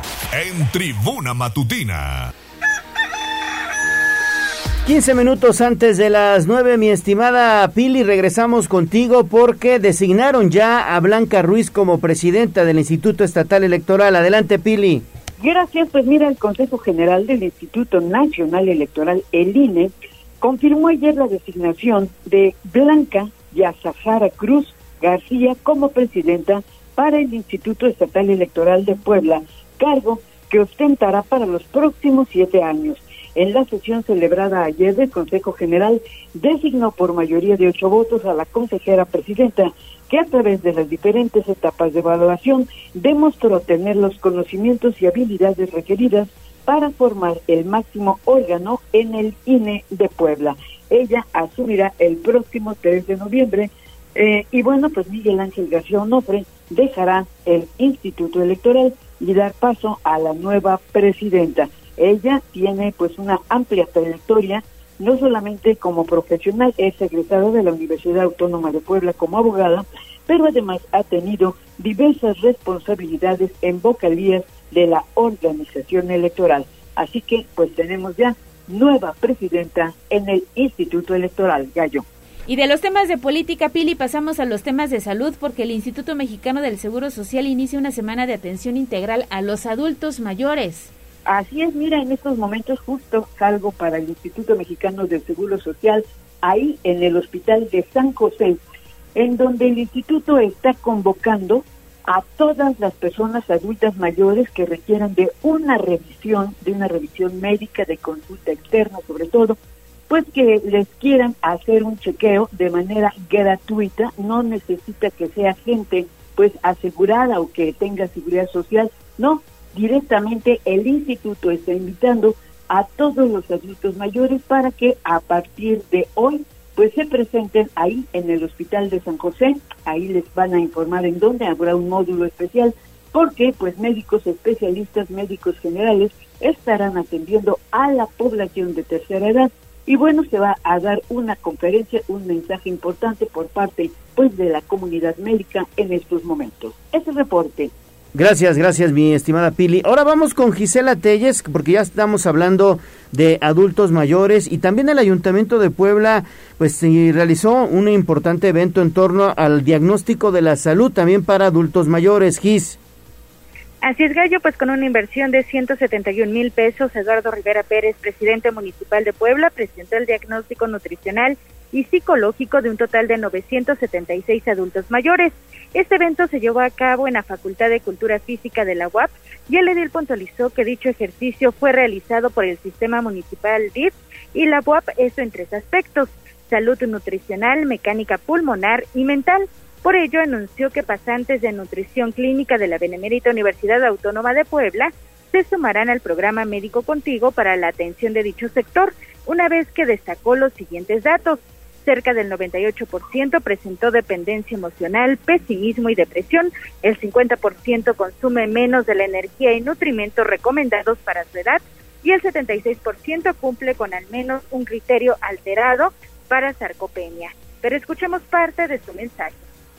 Desde campaña nosotros nos propusimos este programa de Médico Contigo, extenderle la mano a nuestros adultos mayores que se encuentran en estas condiciones. Pero también es importante tener un diagnóstico para poder ser más estratégicos en las acciones que hay que llevar a cabo en este programa. Y por eso se hizo este diagnóstico. En... El reporte, Gallo. Muy bien, muchísimas gracias, Gis. Y bueno, mi estimado Tommy, Queremos pastel, pastel para nuestros amigos del auditorio, por supuesto que están cumpliendo años o también de santo. Recuerden ustedes que Tribuna Matutina el gallo de la radio, la voz de los poblanos, festeja con todos nuestros radioescuchas. Así es, y fíjate, ya tenemos ganadora. Felicidades a Rosa Martínez, que se comunicó con nosotros. Será pues quien se lleve este pastel cortesía de pastelería 520. Así que en un momento más le daremos a conocer la dinámica para que pase a recoger su delicioso pastel y celebre con la familia, con los amigos o con la gente que la rodea este día. Y sobre todo también mencionar a nuestros amigos del auditorio, ya en otro orden de ideas, está a punto ya de que comencemos un nuevo ciclo escolar, el famoso regreso a clases, ya prácticamente todos como papás y también con nuestros hijos nos estamos preparando y Tribuna Matutina, El Gallo de la Radio, La Voz de los Poblanos y también Mercería y Papelería La Cadena, le estamos obsequiando una lista de útiles con un valor de 1.500 pesos. Queremos, queremos que todos regresemos a la escuela pues con lo, lo necesario para seguir aprendiendo, Ale. Sí, está muy completa. Las van las libretas, los colores, el juego geométrico, las gomas, el sacapuntas, los plumones. Oye, cada que regresábamos a clases era, era una pues, emoción. Un sí, padrísimo. Ver las libretas nuevas, prepararte para estrenar con los compañeritos y bueno, vamos a lanzar la dinámica para que usted participe hoy con Tribuna Matutina. Tenemos lista de útiles. ¿Cuál será la dinámica, mi estimado Jazz? ¿Ya la preparaste? Platícanos. La tenemos en Twitter de Tribuna Vigila. Nos tienen que compartir la. Bueno, nos tienen que. Se tienen que inscribir, responder ese tweet, mandar nombre completo. Y al 22 23 90 38 10 compartir la foto eh, o impresión o como puedan compartirlo de la boleta de calificaciones.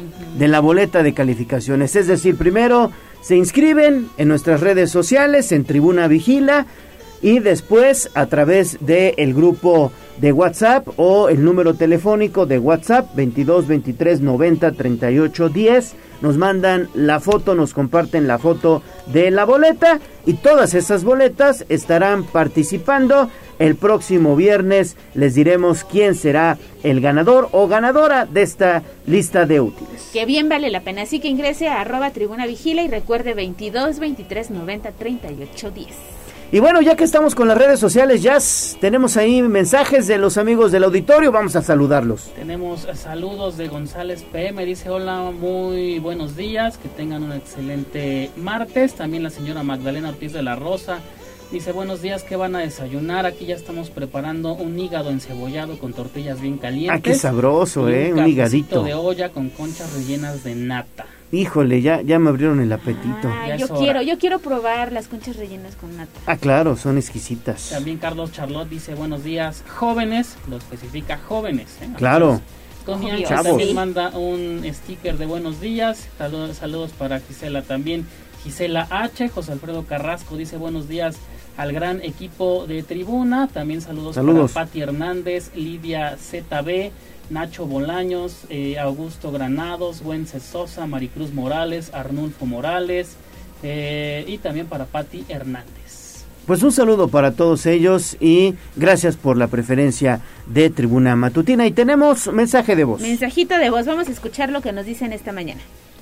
Le platico, yo tengo mi credencial con discapacidad y es una vergüenza que a veces este, algunos choferes de las rutas no lo respeten. Hoy tuve que pagar mi pasaje.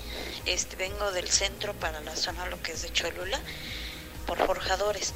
La ruta 25 el día de ayer es una blanca con color rosita que luego va hasta creo que el aeropuerto de Huajotzingo. Sí, este ayer definitivamente uno de los choferes me dijo que me bajara porque no me podía aceptar con la credencial. No, pues eso es un abuso, ¿no? Atención a movilidad y transporte, Ale. Sí, del gobierno del estado lo vamos a canalizar y pues no se vale, ¿no? Ruta 25. Sí, en la zona de forjadores, dice. Bueno, atención movilidad y transporte, no están respetando las credenciales de los adultos mayores.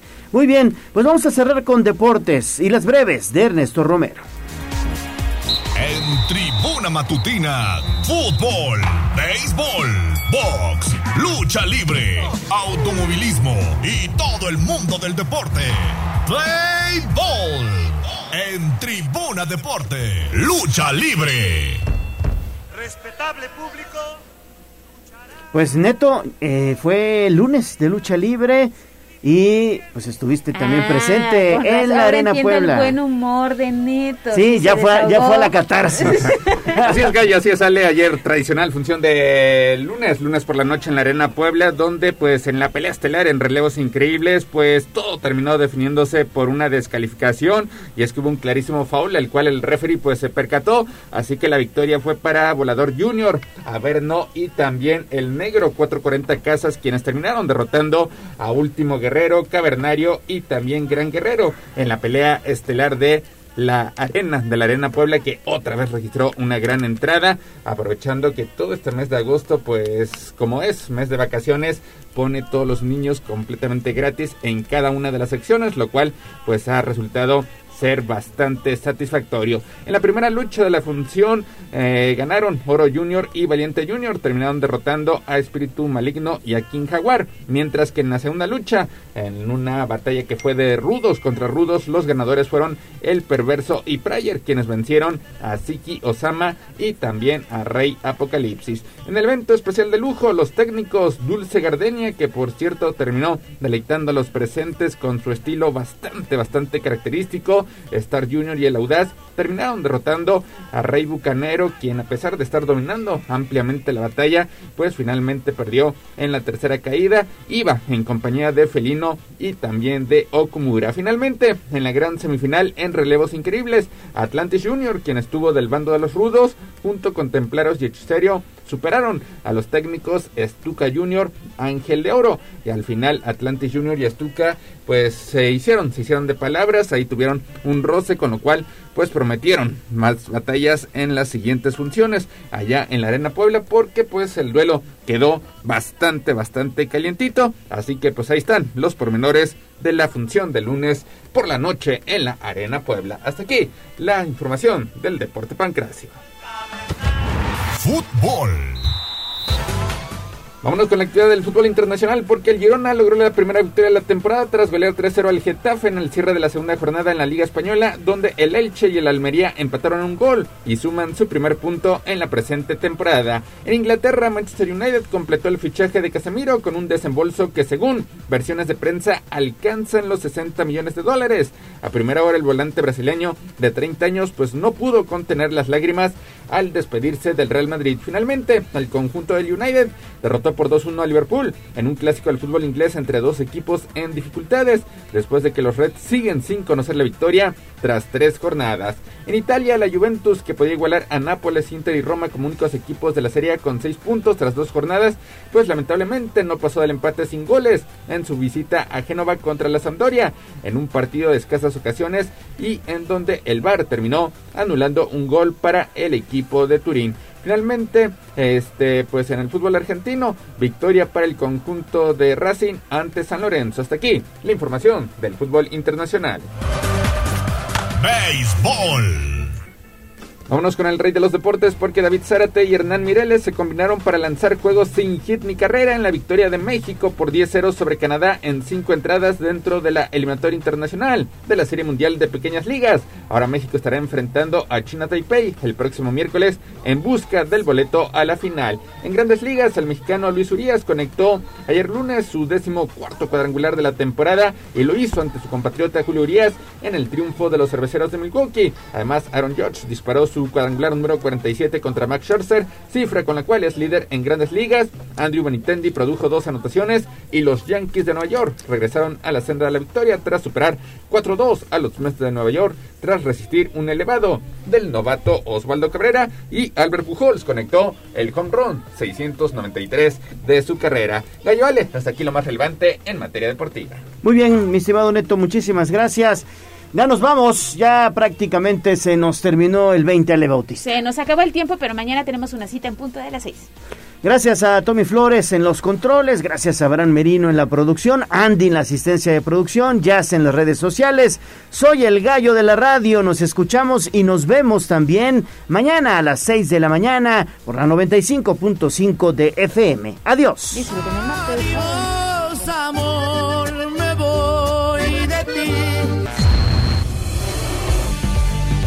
Aquí terminamos. Tribuna Matutina